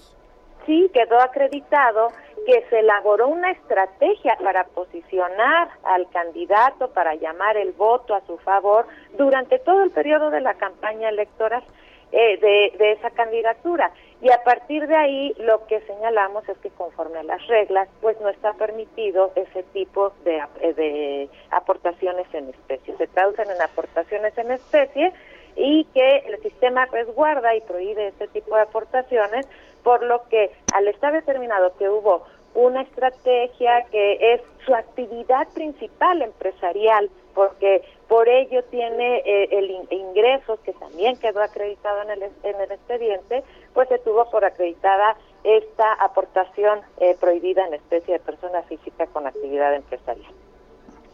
Hubo también aportaciones a Samuel García de familiares, pero que parece que venían de empresas. ¿Qué pasó ahí? Ah, sí, este es otro asunto que tuvimos, este, una investigación en la que tuvimos por acreditada aportaciones trianguladas. Justamente volvemos al mismo tema. La legislación prohíbe que empresas, y esto es por el poder económico, porque el sistema resguarda que no influyan esos intereses en el posicionamiento de candidaturas, eh, prohíbe que las personas morales, las empresas, donen a las candidaturas o a los partidos políticos, aporten, se llama. Eh, lo que tuvimos por acreditado aquí es una, una operación simulada para hacerla ver como dentro de los parámetros legales, pero que en realidad la investigación dejó claro que eran triangulaciones el dinero salía de las cuentas de empresas, pasaba a personas físicas y de estas personas físicas después ya se ingresaba en, un, en una forma aparentemente legal a los recursos del partido y se aplicaban para la campaña. Una cantidad se aplicó para la campaña. Estas son operaciones simuladas, trianguladas, para tratar de evadir pues esa prohibición de que personas morales inyecten eh, recurso en las campañas electorales. Ahora, en el caso del, del Partido Verde, ellos dicen que, pues, que ni siquiera tenían conocimiento, consejera, de que se les había pagado, que de ellos no salió el recurso para apoyar a ninguno de los influencers que, pues, curiosamente tenían el mismo mensaje eh, para apoyar el 6 de junio a los candidatos de esa institución política. Ese es otro tema también interesante porque eh, el común denominador de todo esto es que hay maquinaciones para este, evadir las reglas. En el caso del Partido Verde Ecologista de México, se está haciendo, se hizo una investigación porque se omite reportar un, un egreso. Este egreso se da eh, justamente, Lupita, como lo comenta. Hay una, eh, el día de las el 5 6 de junio de la veda electoral que está el periodo de reflexión eh, un número más 104 eh, de las personas que se conocen como influencers salen con mensajes eh, y que reproducen las, las mismas frases, el mismo mensaje. Y eso es uno de los temas que se toma en consideración justamente porque eh, es un parámetro similar el que se utiliza para posicionar eh, la preferencia hacia el Partido Verde Ecologista de México. Y entonces lo que se trata pues, es de simular que hay una espontaneidad, pero en el expediente quedó claro que por lo menos cuatro personas que fueron plenamente identificadas, porque se les requieren, se salen a buscar a las personas, se hace una investigación, pues señalaron que eh, personas eh, del partido político o conectadas con el partido político fueron los que les invitaron para hacer este tipo de publicidad y esta publicidad a favor del partido político. Entonces, está acreditado que hubo un gasto, que hubo un egreso y que ese gasto se da, yo creo que aquí sí podemos decir nuevamente, en un periodo donde tienen prohibido absolutamente hacerlo. Ayer conocimos desde fiscalización el no reporte de gasto y el ejercicio de gasto en un periodo estrictamente prohibido que se llama como veda electoral. Desde fiscalización revisamos ese tema y llegamos a conclusiones relevantes, porque justo no es la primera vez que sucede esto. En 2015, en un esquema similar, había pasado una conducta así, y hoy la vimos y la analizamos desde, desde el gasto, la eh, aplicamos una sanción económica, pero también una sanción, el, una, un siguiente grado de sanción que es un tipo también de el gran beneficio que se tiene para hacer este tipo de publicidad cuando nadie más lo hace para gastar en esta publicidad también se tiene que ver reflejado en una prerrogativa y eh, se, se definió eh, quitar el uso de la prerrogativa de radio y televisión eh, por el tiempo de un año en el periodo ordinario al partido al partido político, al Verde Ecologista de México. Consejera, tenemos un minutito, si nos puede eh, comentar a qué se va este dinero que es el producto de, de, las sanciones, de las multas a los partidos. Tengo entendido que se va a ciencia y tecnología, pero ¿nos puede explicar más? Pregunta del auditorio. Así es, se va a ese rubro porque la ley dice que todo el dinero que se recabe de las multas impuestas lo etiqueta para que se vaya a ciencia y tecnología, a los centros eh, que se tienen que ir y se desarrolle esa parte en México. Me parece que es un efecto muy útil de eh, el, el, recurso público para beneficio de la propia ciudadanía, Lupita. Y sobre todo, fíjese, yo lo que he estado reflexionando en este tema es que justamente actitudes, por ejemplo, como las del Verde Ecologista de México, estos fraudes, lastiman la democracia, pero intentan engañar a la ciudadanía y me parece que esta reconducción de recursos que, que tiene, pues también favorece para el desarrollo científico en favor de la ciudadanía. Claudia Zavala, consejera electoral del INE, gracias por esta conversación. Muchísimas gracias, Sergio Lupita, auditorio, que pasen un excelente día. Gracias, igualmente. Y esta mañana el presidente Andrés Manuel López Obrador fue cuestionado sobre las multas a partidos políticos impuestas por el INE y esto fue lo que respondió. No puedo opinar de esto. Yo siento que no están haciendo bien las cosas en el INE, en el tribunal, desde que cancelaron las candidaturas no por ser eh, candidatos o precandidatos de Morena, de Guerrero y de Michoacán, este, mostraron que no son demócratas auténticos, en el caso de estos asuntos, el INE manda el expediente al tribunal, el tribunal responde diciendo sí debe eh, sancionarse por un supuesto eh, gasto no comprobado de 20 mil pesos, 30 mil pesos. Bueno, no es la cantidad. Vamos a, pensar de que no comprobaron, como dirían los abogados, aceptando sin conceder, porque este, hasta aprobaron de que no hicieron campaña, o no había campaña. Pero bueno, aceptando sin conceder. Dice el tribunal, es histórico, le responde al INE, sí hay que sancionar, pero este no con exceso. Bueno, pues ahí lo que dice el presidente de la República. Integrantes de organizaciones feministas demandan a los ministros de la Suprema Corte que revisen el caso de la activista Viridiana Molina. Ella estuvo cuatro años y medio presa por un delito que cometió su pareja y ahora la Fiscalía General de la República busca aprenderla de nuevo. Ángela Guerrero es coordinadora general de SEA Justicia. La tenemos en la línea telefónica. Ángela, cuéntenos del caso de Viridiana Molina. Eh, a ver, ¿por qué fue detenida y por qué fue, de hecho, encarcelada por un delito que ella no cometió, sino que cometió su pareja? Hola, ¿qué tal, Sergio Lupita? Eh, bueno, pues el caso de Viridiana empieza, en efecto, en 2014 en una detención completamente ilegal en la que pasa alrededor de 80 días en arraigo, esta figura que afortunadamente ya, ya no existe, eh, es detenida, es torturada, ¿no? Eh, y toda la detención estaba enfocada en su pareja, la cual no estaba eh, en casa el día que detienen a Viviana con tres hijos eh, los cuales pues básicamente quienes la detienen los dejan ahí en el abandono. Y ella empieza todo un proceso judicial muy muy largo eh, muy muy desgastante también en el cual en primera instancia sale absuelta. Posteriormente el ministerio público apela esta decisión y es que hoy nos encontramos ya en, eh, en la Suprema Corte solicitando a las y los ministros que tomen la reclamación del caso. ¿Y esto por qué lo estamos pidiendo así?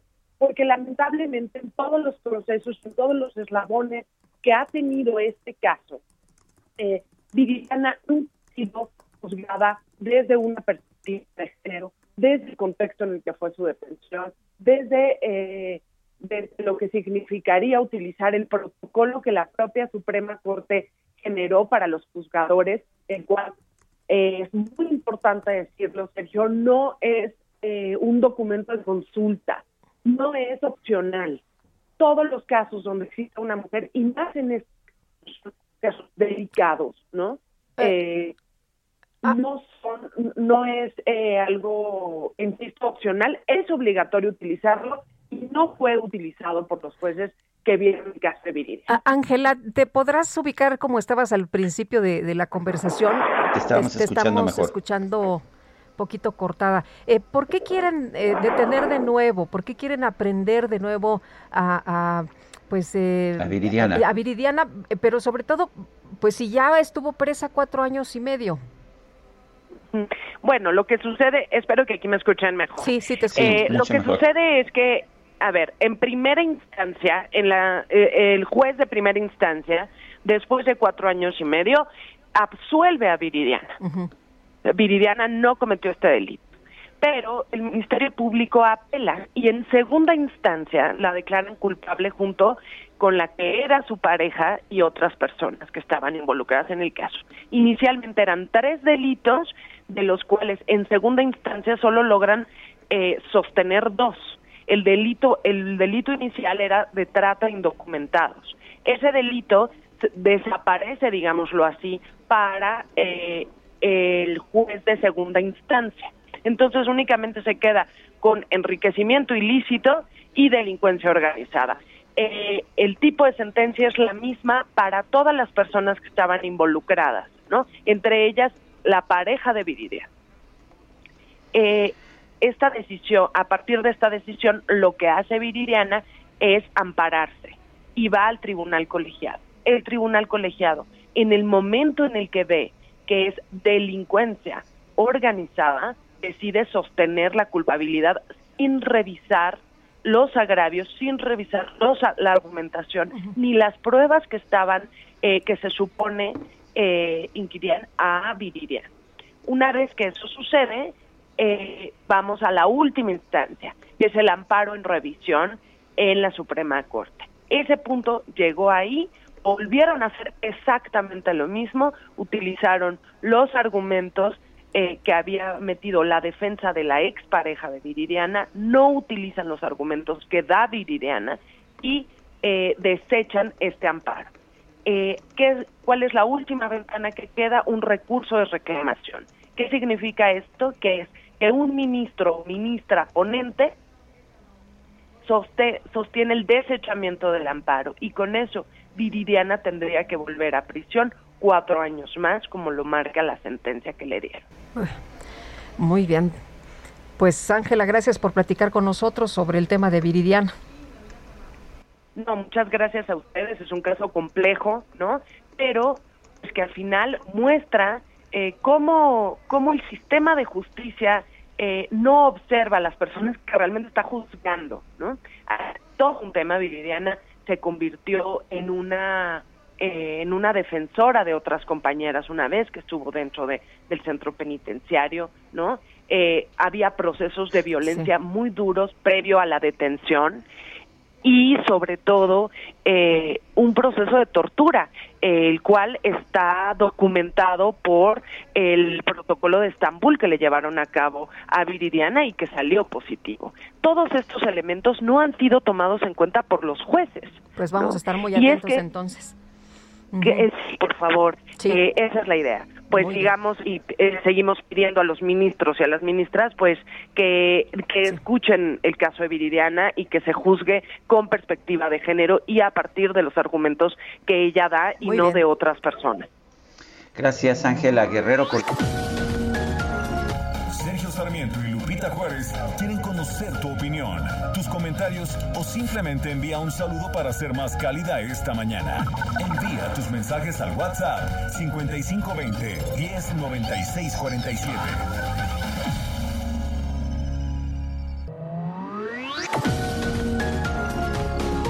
Continuamos con Sergio Sarmiento y Lupita Juárez por El Heraldo Radio. Desde hace 200 años, Puebla ha hecho historia dando paso a un platillo lleno de pasión, textura y color. Enamórate del sazón poblano que refleja la esencia e identidad de nuestra gente. Chile en hogada, 200 años de sabor y tradición. Orgullo de Puebla. Puebla, el patrimonio de México. Hoy, Silly cumple 140 años celebrando sueños. Compra tu colchón Silly y participa para llevarte uno de los increíbles regalos que tenemos para celebrar juntos nuestro 140 aniversario. Consulta bases en silly.com.mx. Tu descanso merece un Silly.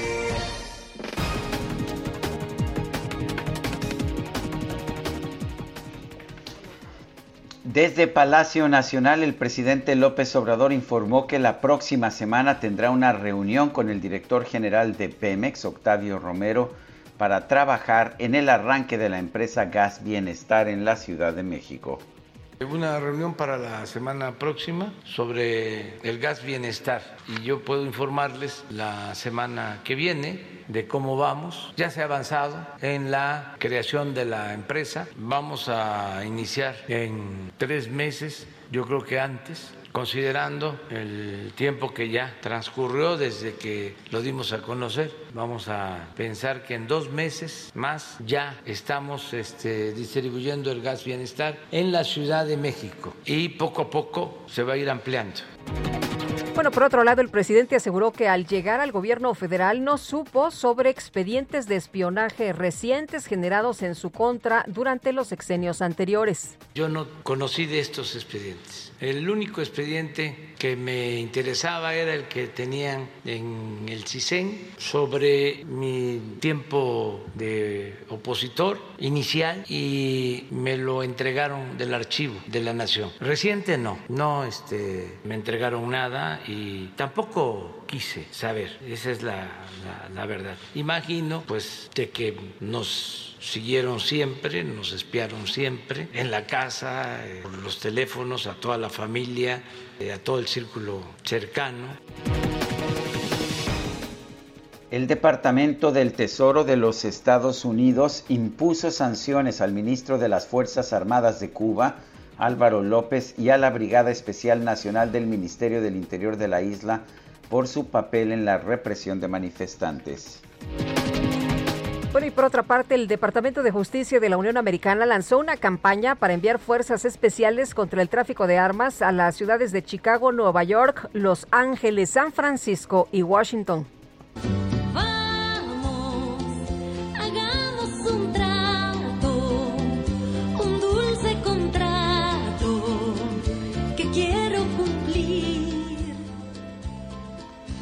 Bueno, en redes sociales una joven llamada Verónica compartió fotografías de su sobrino de 10 años aproximadamente. Él estaba recibiendo su primer celular. Sin embargo, la madre del niño le hizo firmar un contrato que incluía cláusulas como uno, es tu teléfono, pero yo lo compré y puedo quitártelo si lo veo necesario. 2. Siempre mamá y papá debemos conocer tu contraseña. 3. No lo usarás en horarios de clase ni en espacios de convivencia familiar. 4. Si se daña, es tu responsabilidad costear los gastos.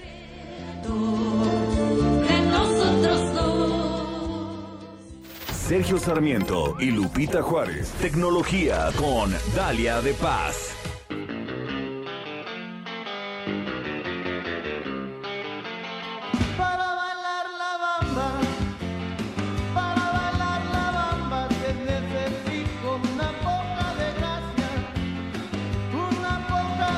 Y sí, una poca de gracia, Dalia de Paz, nuestra Lady Gadget. ¿Qué tenemos esta mañana? Adelante. Muy buenos días, querido Sergio, querida Lupita, amigos. Muy feliz viernes con esta gran canción y ritmazo.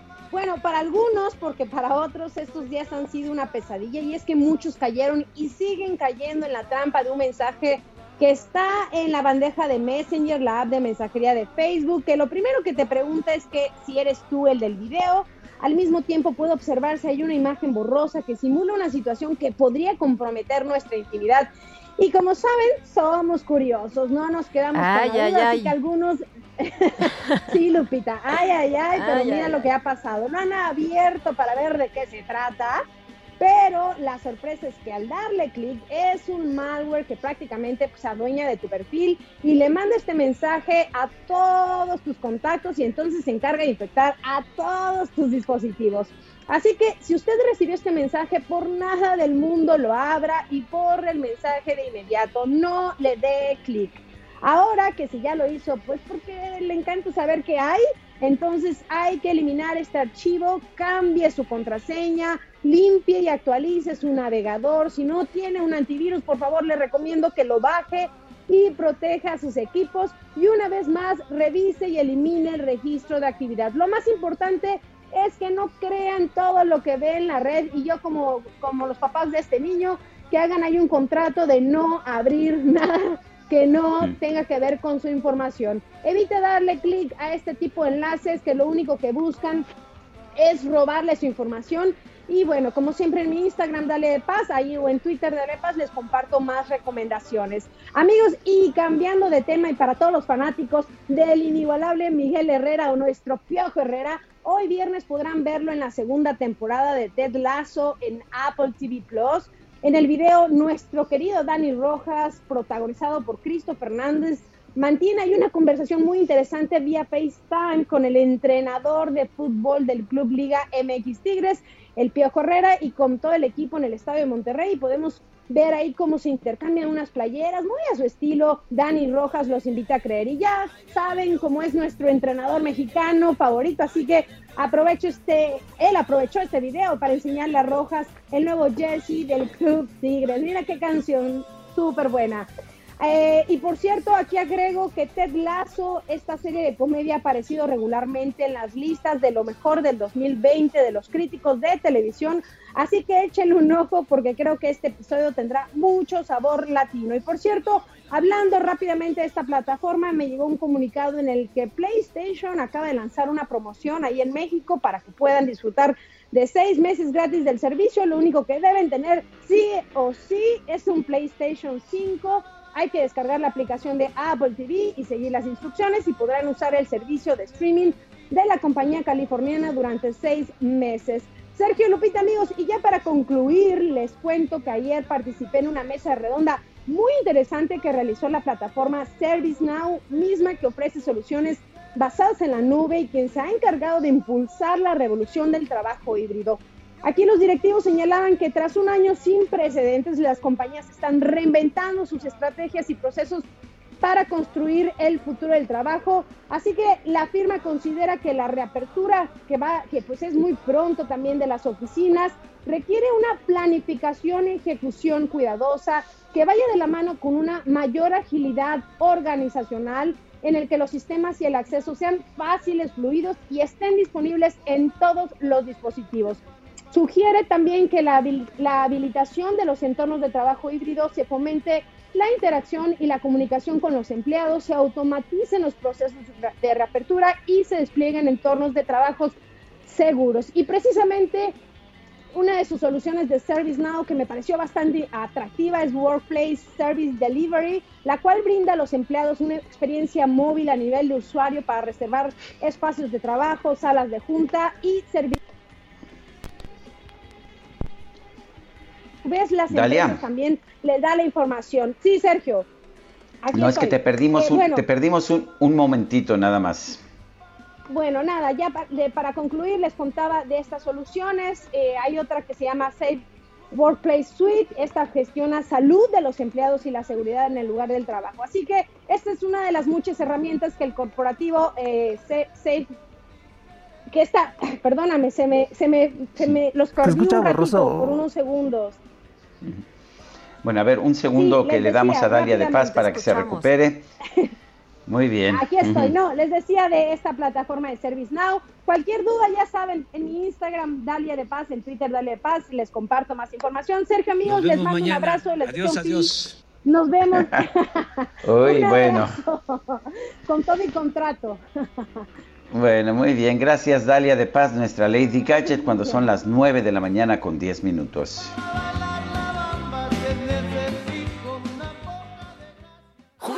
El empleado del mes es el licenciado Díaz. Ah, para los buenos días, pongo todo el café, galletas y cereales Kellogg's al 3x2. Sí, todo el café, galletas y cereales Kellogg's al 3x2. Tú pides y Julio Regalado manda. Solo en Soriana. A julio 27. Aplican restricciones.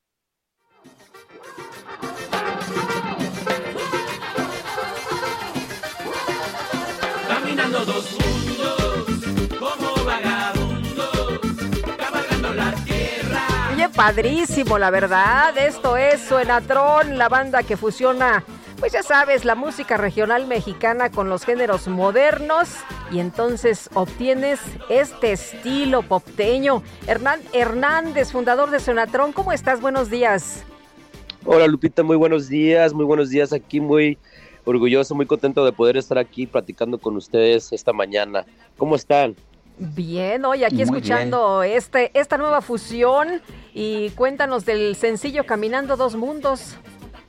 Así es, correcto, es un sencillo eh, pues muy alegre, es una fusión eh, entre pues esos dos mundos que vivimos, ¿no? Nosotros vivimos, eh, pues nacimos aquí en los Estados Unidos, pero también tenemos los pies metidos en, en, Latinoamérica, en México, y, y, pues queríamos mostrar eso a través de nuestra música y pues también como, como te digo, nuestro, nuestro estilo es un poco diferente, ¿no? Mezclamos eh, esos sonidos modernos eh, con sonidos tradicionales, eh, como, como, elementos con el acordeón, como el bajo quinto, y pues ese viene, ese viene siendo el sonido único y fresco que le llamamos, nosotros le apodamos el popteño, ¿no? Y ahí se puede escuchar un poquito atrás en el fondo, ¿no? Un poquito de, pues de las fusiones que hacemos, ¿no?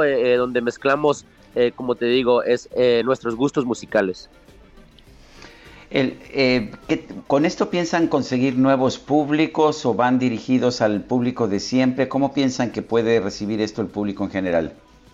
Así es, correcto, Sergio. Este, pues sí, estamos eh, pues tratando de conquistar un nuevo público, ¿no? Este, a, las nuevas generaciones que no se, eh, que pues no se aferran a un solo tipo de género, ¿no? Este, a, a esos eh, a, siguientes generaciones que les gusta escuchar un poquito de todo, ¿no? Este, eh, creo que las facilidades de la tecnología, eh, esta época que estamos viviendo, este tiempo que estamos viviendo, es el tiempo perfecto para este sonido de Suenatron y pues es lo que estamos tratando de hacer con esta nueva propuesta y este nuevo sonido. Hay personas que les gusta, por ejemplo, la música de los Tigres del Norte, pero siempre la música evoluciona, ¿no?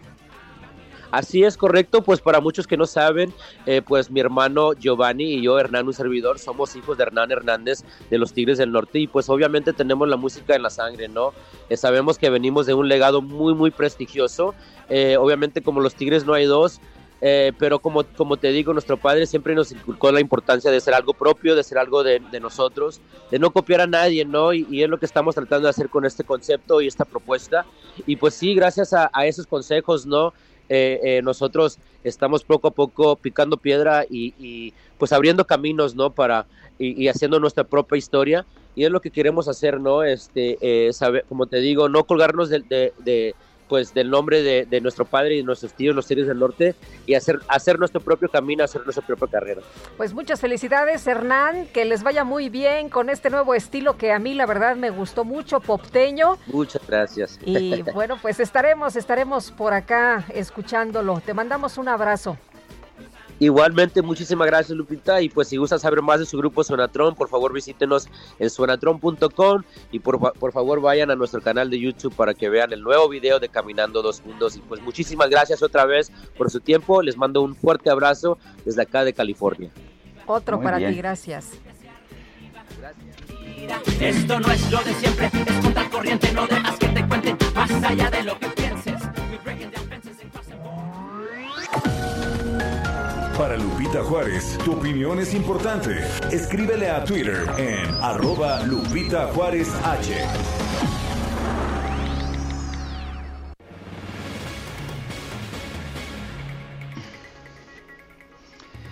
En septiembre comienzan las inscripciones a los planteles y universidades y preparatorias del gobierno de la Ciudad de México. Vamos a conversar con la doctora Rosaura Ruiz, secretaria de Educación, Ciencia y Tecnología de la Ciudad de México. Doctora Ruiz, ¿cómo está? Muy buenos días. Hola, buenos días. ¿Cómo están ustedes? Quiero saludarlos. Gracias, igualmente, doctora. Hola, bueno, eh, cuesta trabajo hasta creerlo. Entonces, el próximo mes de septiembre, eh, ¿cómo, cómo, cómo ven, eh, cómo, lo van a hacer? ¿Qué, ¿Cuál es la, la, forma en que van a, este, a abrir estas inscripciones y cómo, se, cómo, cómo tiene que operar la gente para poderse inscribir? Mira, la, inscripción ya, ya está hecha. Lo, que estamos anunciando es que en septiembre empezaríamos las presenciales. Ahora, evidentemente tenemos que estar muy al pendiente de cómo va la pandemia.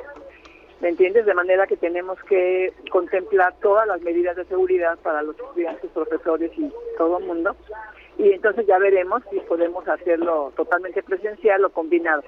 La ventaja que tenemos en particular en las universidades, la Universidad de la Salud y la Universidad Rosario Castellano, es que ahorita están trabajando en línea.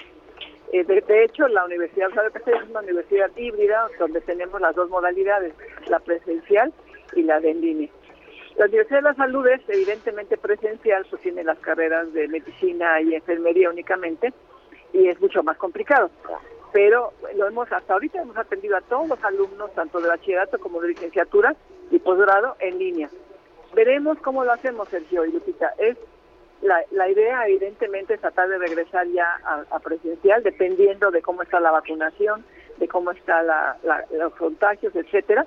Y entonces ahí iremos midiendo si podemos eh, dar eh, esa combinación que nosotros de por sí tenemos de una parte presencial y una parte en línea, unos días presencial, unos días en línea para cada grupo y nos iremos acomodando a las condiciones de salud, por supuesto. Eh, no la dejaron ir. Doctora, esta... como le dijo sus verdades y sus Hay algo está A ver, pasando. está oyéndose a otra, Sí, otra otra persona que no sé, no sabemos quién es, que le dijo sus verdades a no sé quién, pero eh, doctora, le quiero preguntar sobre el tema de la pandemia. Esto no ha, pues, eh, des- decepcionado, desanimado a los chavos. Sigue habiendo el mismo número de, de matrícula. Mira, sí hay un porcentaje de, de- yo no le llamo abandono, porque abandono es cuando ya no van a regresar, ¿no? Pero sí hay un rezago en algunos estudiantes que no pudieron conectarse, que no tuvieron el tiempo, o tal vez que regresaron a trabajar.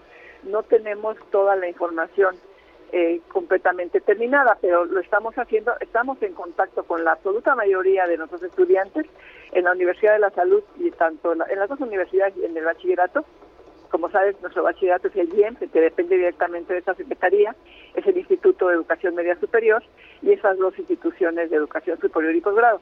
Eh, con todos estamos en contacto, te decía, pero sí, sí hay algunos que, que no hemos recuperado y trataremos de hacerlo, en, estamos haciéndolo y no dejaremos de insistir en que regresen.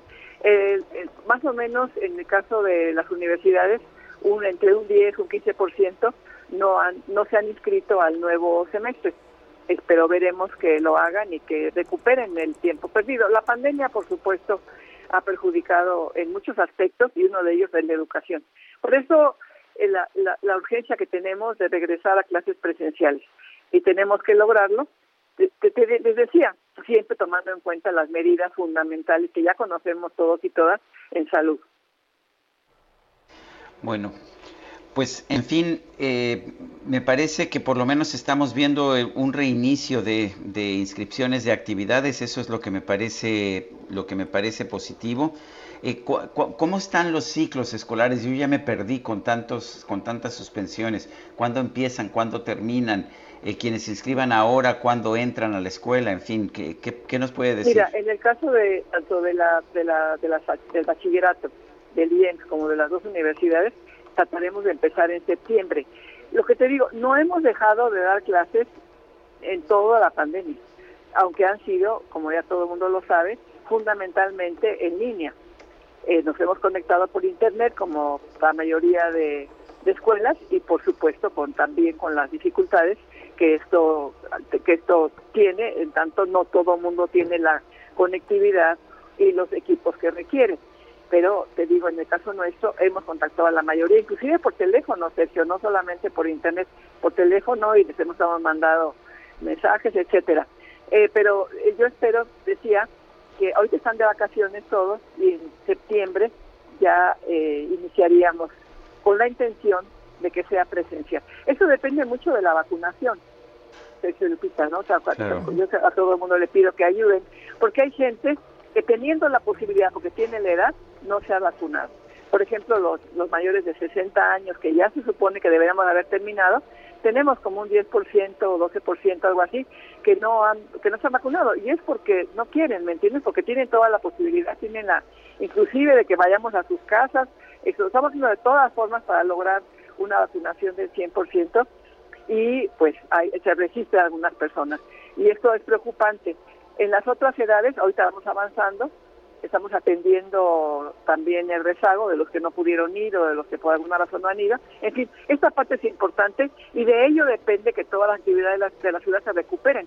Y a todos nos importa muchísimo, yo creo que es lo fundamental, es la educación, Sergio, tú siempre lo has también compartido, ¿no? Es Claro. la educación es central, es lo, lo, lo, lo más importante que debemos de recuperar ya para que niños y niñas, los jóvenes, las jóvenes estén en la escuela, aunque sea con las modalidades que te digo, de híbrides, de, de presencial y en línea, pero que regresen ya a atender sus, sus estudios.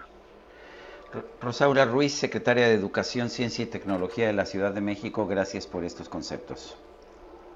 Ah, bueno, Sergio, cuando gustes, te- te- les platico más de cómo son esas instituciones. Estas dos nuevas universidades, es muy importante que se destaque el esfuerzo que hace el gobierno de la ciudad en ofrecer educación de calidad, educación superior y posgrado con sus nuevas universidades, que son gratuitas, pues, por supuesto, públicas y Sí, gratuitas. ¿sabes qué?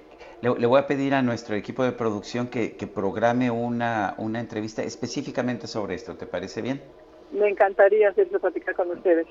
Gracias, Rosaura. Y con su audiencia. Hasta luego, Sergio. Gusto saludarlo. Gracias, buenos días.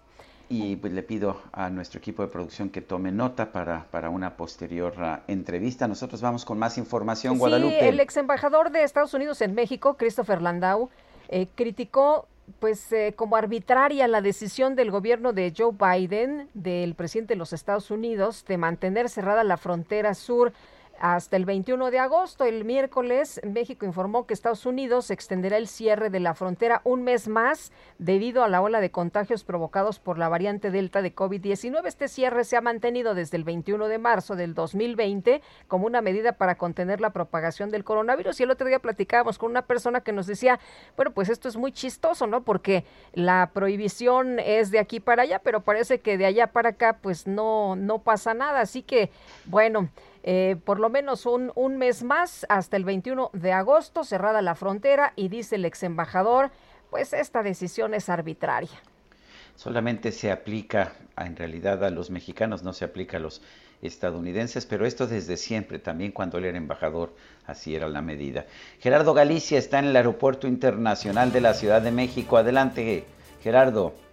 Así es, Sergio Lupita, excelente mañana. Tenemos un aviso a tiempo. Han llegado manifestantes a la terminal número uno del aeropuerto y están bloqueando la circulación de la avenida Capitán Carlos León. Es la que lleva justo a los accesos de esta terminal aérea. Por este motivo tenemos también caos en la circulación del circuito interior debido al cierre que tienen que realizar los elementos de la policía capitalina. Prácticamente la rampa que lleva del circuito interior hasta la terminal número uno, tenemos el cierre a la circulación y ya algunas patrullas tratando de auxiliar a los cientos y cientos eh, de personas que se ven afectados. Hablamos de usuarios del aeropuerto, trabajadores del aeropuerto, incluso algunos capitanes han tenido que subirse ya las patrullas de la policía capitalina para poder llegar a sus trabajos. Así que si tienen vuelo programado en la terminal número uno, hay que salir con tiempo porque también el avance es muy complicado sobre el circuito interior, sobre todo llegando al eje 1 norte y hasta la terminal número uno, donde se realiza esta protesta. Por lo pronto, Sergio Lupita, reporte, seguimos muy, muy pendientes. Gracias, gracias por esta información. Gerardo, vámonos a una pausa. Guadalupe Juárez y Sergio Sarmiento estamos en el Heraldo Radio.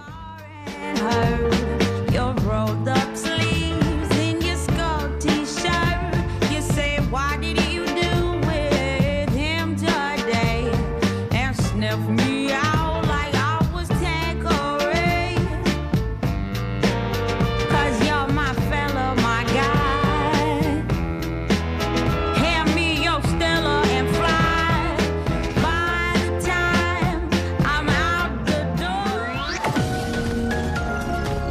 Sarmiento y Lupita Juárez quieren conocer tu opinión, tus comentarios o simplemente envía un saludo para ser más cálida esta mañana.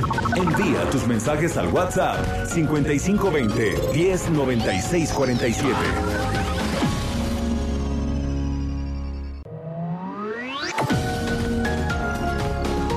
Continuamos con Sergio Sarmiento y Lupita Juárez por El Heraldo Radio. Amigos del Heraldo Radio, con Citibanamex y Bancanet Empresarial, estás a un paso de hacer crecer tu empresa, porque puedes realizar operaciones en cualquier lugar y en cualquier momento desde el portal.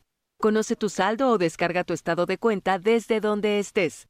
Conoce más sobre Bancanet Empresarial y aprovecha todos los beneficios y herramientas que diseñamos para resolver tus necesidades y las de tu empresa. Citibanamex, cada paso cuenta. Continuamos con Sergio Sarmiento y Lupita Juárez. Hoy, Silly cumple 140 años celebrando sueños. Compra tu colchón Silly y participa para llevarte uno de los increíbles regalos que tenemos para celebrar juntos nuestro 140 aniversario. Consulta bases en silly.com.mx. Tu descanso merece un Silly.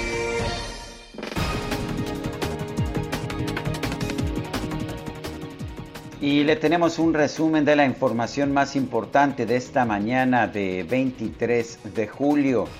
En su conferencia de prensa, el presidente López Obrador señaló que no le dan confianza las recientes sanciones que impuso el INE al Partido Verde y a Movimiento Ciudadano por irregularidades en sus reportes de gastos de campaña. Pues dijo que el INE no está haciendo bien las cosas, ¿no? Y además el primer mandatario insistió en que la decisión del INE de retirar los registros de los ex candidatos de Morena los gobiernos de Guerrero y Michoacán fue un atropello a los derechos de los ciudadanos. La Secretaría de Relaciones Exteriores informó que el próximo domingo dos barcos de la Secretaría de Marina serán enviados a Cuba para entregar alimentos e insumos médicos. La Agencia Europea de Medicamentos aprobó el uso de emergencia de la vacuna contra COVID-19 de la farmacéutica moderna en adolescentes de entre 12 y 17 años. Dicen que soy mujeriego, no lo puedo remediar. Por eso sufro y reniego, ¿pa' qué lo voy a negar? El matrimonio. Bueno, pues en redes sociales se hizo viral un video grabado en una boda. Ahí, pues ya sabe usted, se observa a los novios pronunciando sus votos y todo va bien hasta que el joven, víctima de los nervios, le promete a su futura esposa que siempre le será infiel. Sí, eso dijo, que siempre le será infiel. Lo bueno es que la novia se tomó lo ocurrido con un buen sentido del humor y entre risas le respondió que mejor ya no se quiere casar.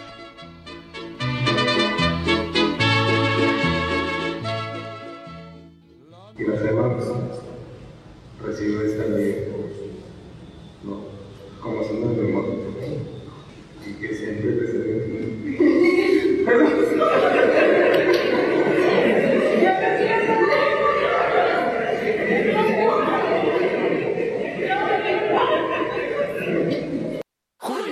Batimóvil. ¡Listo! Batimoto. ¡Listo! ¿Qué nos falta? Les falta batidora. Por eso vayan a Soriana, porque pongo todos los electrodomésticos y línea blanca al 30% de descuento. Sí, 30% de descuento. Tú pides y Julio Regalado manda. Solo en Soriana. A julio 30. Aplican restricciones. A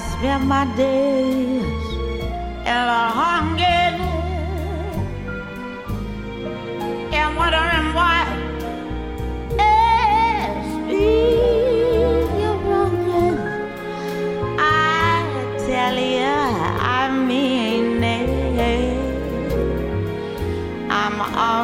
you, body and soul. I can't believe it. It's hard to conceive it. Pues hemos estado escuchando a Amy Winehouse a 10 años de su fallecimiento toda esta mañana. Esta me gusta mucho, Guadalupe, es la voz, la voz por supuesto de contralto de Amy Winehouse, pero también el, el, el limpio tenor, la limpia voz de tenor de Tony Bennett. Esto se llama Body and Soul, cuerpo y alma. A wreck you're making. Se oye bonito, se oye bien. You know I'm yours. Body and Soul. ¿Y te parece que nos vayamos a la micro deportiva, mi querida Lupita? Me parece muy bien, además en esta fecha tan importante. Myself to you, body and soul. Desde el Olimpo. La micro deportiva. Aquí iniciamos. Seamos, mi querido Julio Romero, ¿cómo estás? Buenos días. ¿Cómo les va, Sergio Lupita, amigos del auditorio? Muy buenos días. Sí, lo logramos, es viernes, pero más allá de que es viernes, lo logramos. No hay fecha que no se cumpla y arranca, arranca la justa veraniega, los Juegos Asiáticos, pues con una espectacular ceremonia, pues ya se ha puesto en marcha este evento allá en tierras asiáticas, una de las ceremonias más extrañas en la historia, si no es que la más extraña, ya que no contó con público en las tribunas por el tema de la pandemia, prácticamente un año después del tiempo programado. Los aros volvieron a ondear, la madera ha sido uno de los temas principales. Imagine, la canción interpretada por muchos, muchos niños allá en Japón, la delegación mexicana que ha desfilado ya con los abanderados, con Gaby López, la golfista, y Rommel Pacheco. Rommel Pacheco, este clavadista que honestamente merece cerrar una brillante carrera con una, con una medalla Bueno, pues seguimos a la espera de quién encenderá el pebetero, uno de los, eh, pues el momento máximo, el momento cumbre de cualquier ceremonia. Pues vamos a ver en qué termina este asunto. Por lo pronto en lo deportivo, la mexicana Kenia Lechuga avanzó a los cuartos de final en el esquí femenino en el remo, lo que ha sido su tercera participación, o lo que es mejor dicho, su tercera participación en esta clase de eventos. Kenia Lechuga finalizó en el segundo lugar de su liga eliminatorio y se clasificó de manera directa. Por su parte, el tiro con arco, el tiro con arco arrancó sus actividades con Alejandra Valencia como la mejor del país, terminó como la cuarta mejor arquera en el torneo clasificatorio. Es un torneo simplemente clasificatorio para poner en orden cómo van a ser los enfrentamientos, pero llamó la atención la actuación del tiro con arco, una de las disciplinas de nuestro país que promete entregar medalla, los clavados también. Vamos a ver cómo llega la marcha.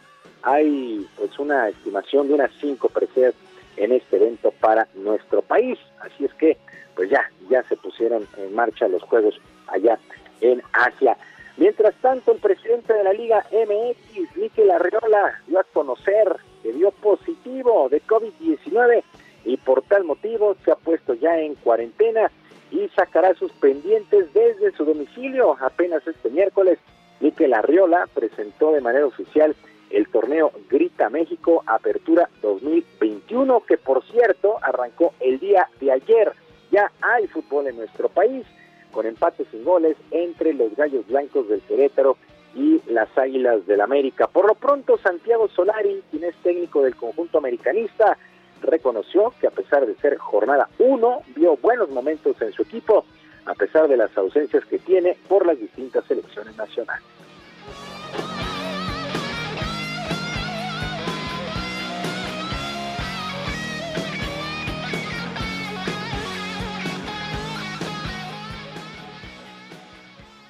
Bueno, siempre hay cosas, ¿no? Evidentemente. Y cada partido además te presenta, te presenta dificultades distintas, porque lo, bonito de este deporte es que hay un rival y el rival juega para no, tratar de no dejar desarrollar tus virtudes y desarrollar a su vez las suyas. Entonces, cada partido cambia y, en cada partido hay que tratar de, afianzar cosas diferentes o de, o de, proponer cosas diferentes. Otros se parecen.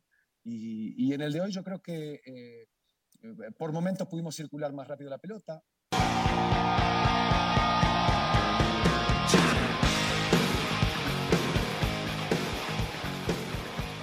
Bueno, pues arrancó el fútbol, el fútbol mexicano con este eh, torneo Grita México Apertura 2021. Querida Lupita, pues ahí está toda la actividad de este viernes, insisto, llegamos a la otra orilla, pero más allá de llegar a la otra orilla, insisto, no hay fecha que no se cumpla, ¿no? Sí, oye, oye, y, bueno, muy emocionados, ¿no? Eh, con esta justa, los atletas mexicanos desfilaron con el traje artesanal oaxaqueño en esta ceremonia de inauguración en los Juegos. Y bueno, también antes de salir, pues, ¿qué tal que se aventaron el cielito lindo? Ay, ay, ay, ay. Canta y no llores, porque cantando se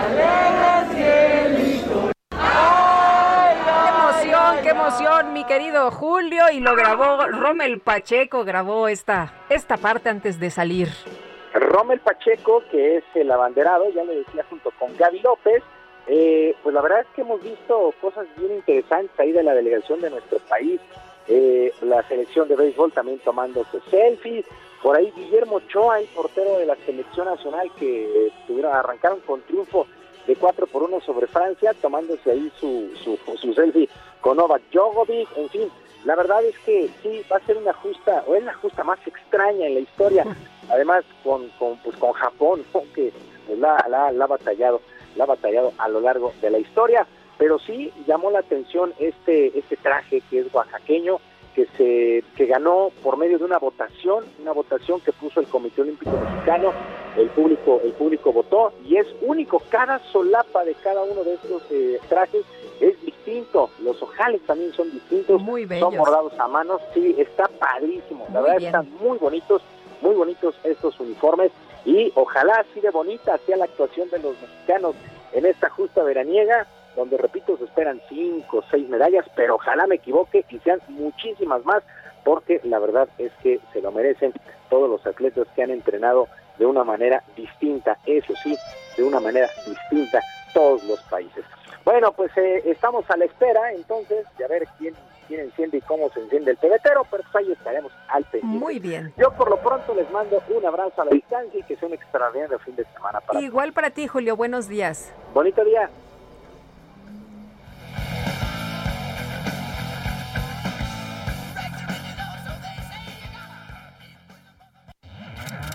Letra H con Sergio Sarmiento y Lupita Juárez.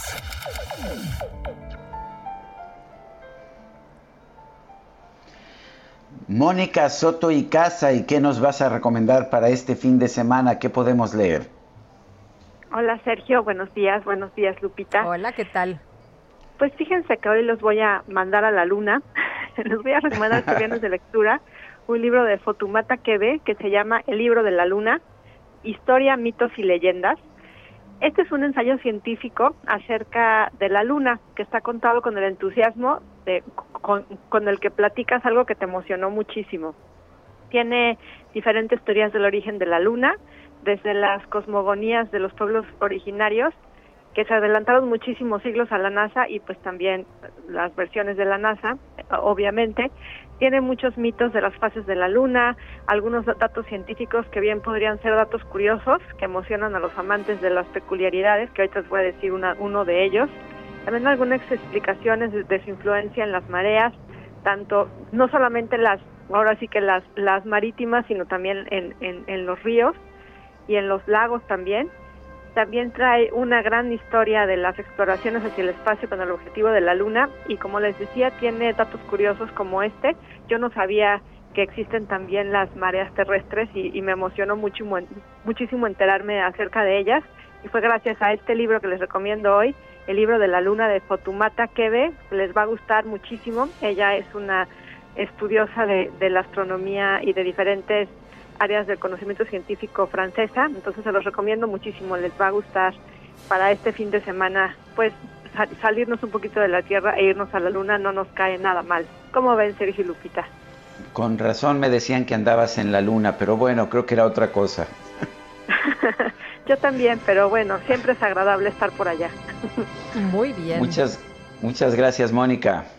A ustedes que tengan un hermoso fin de semana. Gracias por la recomendación igualmente, Mónica. Y bueno, seguimos hablando de libros en este viernes de lectura. Fíjate que hay un libro del eh, periodista Julio Godínez que se llama El Mexicano de Bogenwald y rescata la historia de José Luis Salazar y de Juan Rodrigo del Fierro, a quien uno de ellos le decían Pancho, sus cuates allá. Y bueno, uno de ellos con raíces mexicanas eh, que en 1944 pues eh, llega a las instalaciones de un campo de concentración y ya sabe, saca el pasaporte y dice, no, pues yo soy mexicano y piensa que con eso la va a hacer y pues resulta que en él. Julio Godínez, ¿cómo estás? ¿Cómo te va? Qué gusto saludarte esta mañana. Muy buenos días, gracias por, por recibirme, muy bien, gracias, contento de, de presentar este, este trabajo, esta novela publicada por, por Planeta en tu espacio. El mexicano de Buchenwald, ¿qué tanto hay de verdad? Buenos días. Sí, no, al contrario, Julio. ¿Qué tanto hay de verdad? ¿Qué tanto hay de ficción? La historia fascinante. El personaje, como que no, no, no lo ubicas bien, que de repente aparece este personaje mexicano en Buchenwald, pero, pero y después se convierte en una historia también de, de aventura de alguna forma. Pero a ver, cuéntanos, ¿hay algo de verdad detrás de esto? Es una novela basada en hechos reales, este, Sergio. Son, en realidad son dos, son dos muchachos que llegaron al campo de concentración de Buchenwald, que estuvo ubicado, eh, todavía quedan sus remanencias, en el centro de Alemania. Esto, estos dos chicos llegaron en 1944 deportados de Francia. Ellos llegan a este campo y la peculiaridad, la anécdota, Sergio, es que ellos dos, y esto está probado, es, es anecdótico, pero sucedió, ellos dos dicen ser mexicanos al llegar al campo. Sin embargo, tras una investigación larga, una investigación que me tomó cuatro años con sus idas y venidas, eh, yo descubro que solamente uno de ellos lo era. ¿Por qué sucede esto, Sergio Lupita? Sucede porque prácticamente ellos utilizaron a México como una excusa para sobrevivir. Entonces, esta novela es una novela de esto, de valor y supervivencia, ¿no? Que está publicada basada en, en hechos reales, Sergio. Julio, ¿cómo encontraste esta historia? ¿Dónde encontraste eh, pues a, a, José Luis Salazar? Mm, eh, la, las, las dos historias, Lupita, eh, vienen de un archivo de, que se llama Bad Arlorsen. Este, este archivo es un archivo con miles de nombres de personas que fueron deportadas de Francia a diferentes campos de concentración en Austria, Austria Polonia, Alemania durante la Segunda Guerra Mundial. La mayoría de estas personas que, que, fueron que fueron deportadas eran civiles, eran civiles que vivían en, en, en Francia y por azares del destino, por, por situaciones, eh, digamos, eh, que cada quien vivía en ese momento, pues fueron detenidos ya sea por sus por sus creencias políticas, por sus preferencias sexuales y estas personas fueron detenidas en campos de, de, traslado para después ser incluidos en campos como Mauthausen, como Auschwitz, como Buchenwald. Así es como doy con esa con estas dos historias. Bueno, pues Julio, lo que encontré también es una historia, pues una historia muy interesante de eh, muy, una historia muy interesante, se vuelve muy amena la historia. Es importante que sepa esto la gente, que no es una historia pues nada más aburrida, histórica o dramática, ¿no? Sino que es una historia pues también de la aventura. Sí, así intentamos hacer, y digo intentamos porque el Grupo Planeta también, eh, en el trabajo editorial que hicimos, eh, una discusión interesante que con, con, lo que con lo que yo tenía de investigación vimos que, que en, en, esta historia en particular podíamos quitarle esa esa idea de que los de que los prisioneros de campos de concentración fueron eh, fueron a sufrir digamos. Claro evidentemente lo, lo hicieron pero una particularidad de este campo era que era un campo de trabajo Sergio, es decir a la gente se le mantenía no era como Auschwitz era un campo donde en realidad este, este campo se necesitaba de la gente porque era mano de obra. Ahí se hacían rifles, básicamente eran rifles para las, para las, para el ejército nazi. Entonces a esta gente se le preservaba. Evidentemente de esto no sabía, de esto no sabían los prisioneros.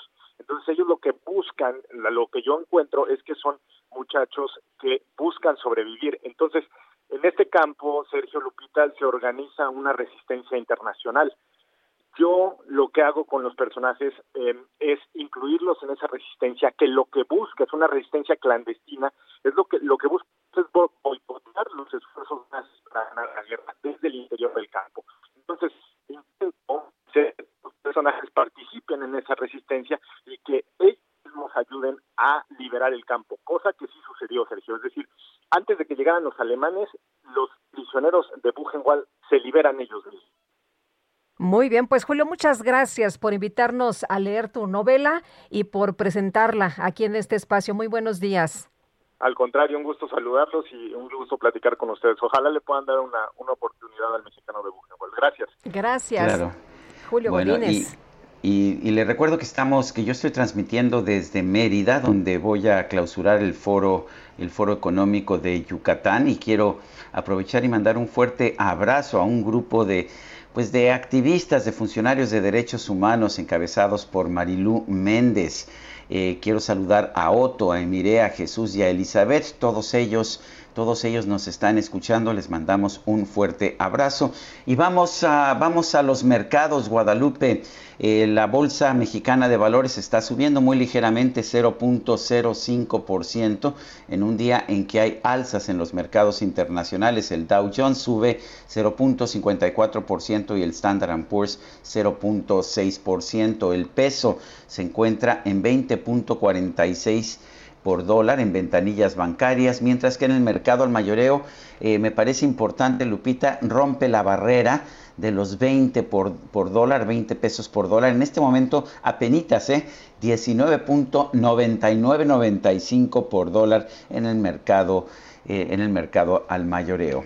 Bueno, y en información de último momento, China anuncia que impondrá sanciones a siete estadounidenses, pero no nada más a ellos, sino también a varias entidades del gobierno de los Estados Unidos. Entre las personas que serán objeto de medidas restrictivas está Wilbur Rose, el secretario de Comercio estadounidense durante la administración del presidente Trump. Esto se ha anunciado el día de hoy y la medida ha sido tomada en respuesta a medidas similares de Washington contra varios funcionarios chinos por la situación en Hong Kong.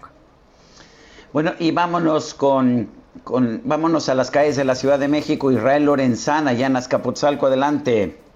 Sergio Lupita, muchísimas gracias. Pues estamos ubicados aquí en Avenida Ceilán y la cerrada de Ceilán es la alcaldía Azcapotzalco, es por supuesto la colonia industrial Vallejo, donde vecinos desde ayer a las seis de la tarde han comenzado a bloquear la vialidad.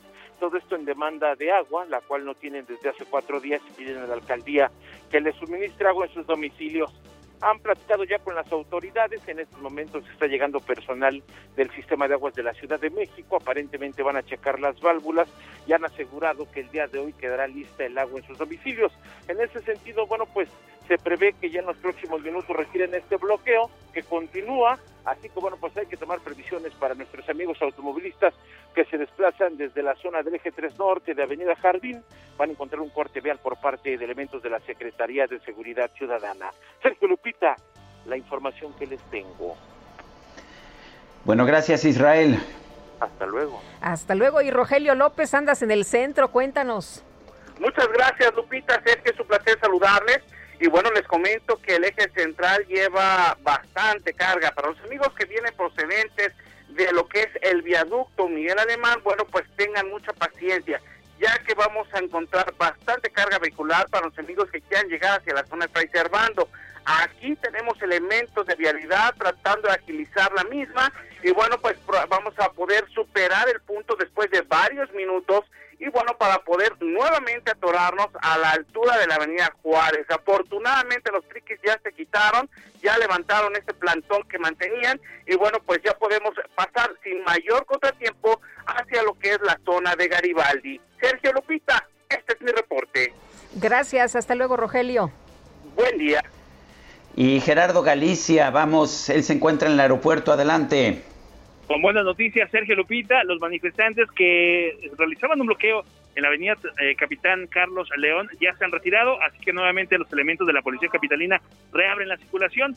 Poco a poco mejora el avance sobre el circuito bicentenario. Si tienen vuelo programado, ya se puede llegar de manera ágil hasta la terminal número uno, toda vez que los manifestantes se retiran de este punto. Y por lo pronto, el reporte. Bueno, pues gracias a Gerardo. Se nos acabó el tiempo, Guadalupe. Pues, ¿Cómo ves? Vámonos entonces, que la pasen todos muy bien, que disfruten este día y disfruten el fin de semana. Por favor, cuídense mucho. Bueno, y nos despedimos con Amy Winehouse, esta clásica que se llama Back to Back. Eh, hoy se cumplen 10 años del fallecimiento de Amy Winehouse. Hasta el próximo lunes, gracias de todo corazón.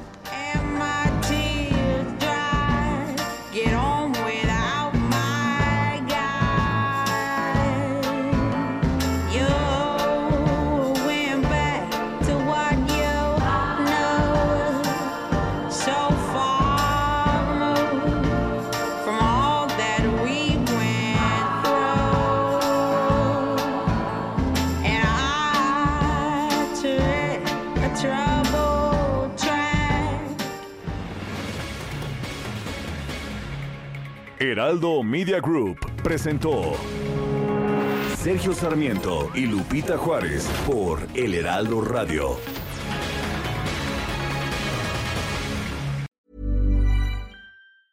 Ever catch yourself eating the same flavorless dinner three days in a row? Dreaming of something better? Well, HelloFresh is your guilt-free dream come true, baby. It's me, Kiki Palmer. Let's wake up those taste buds with hot, juicy pecan crusted chicken or garlic butter shrimp scampi. Mm. Hello Fresh.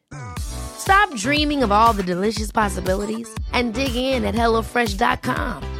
Let's get this dinner party started.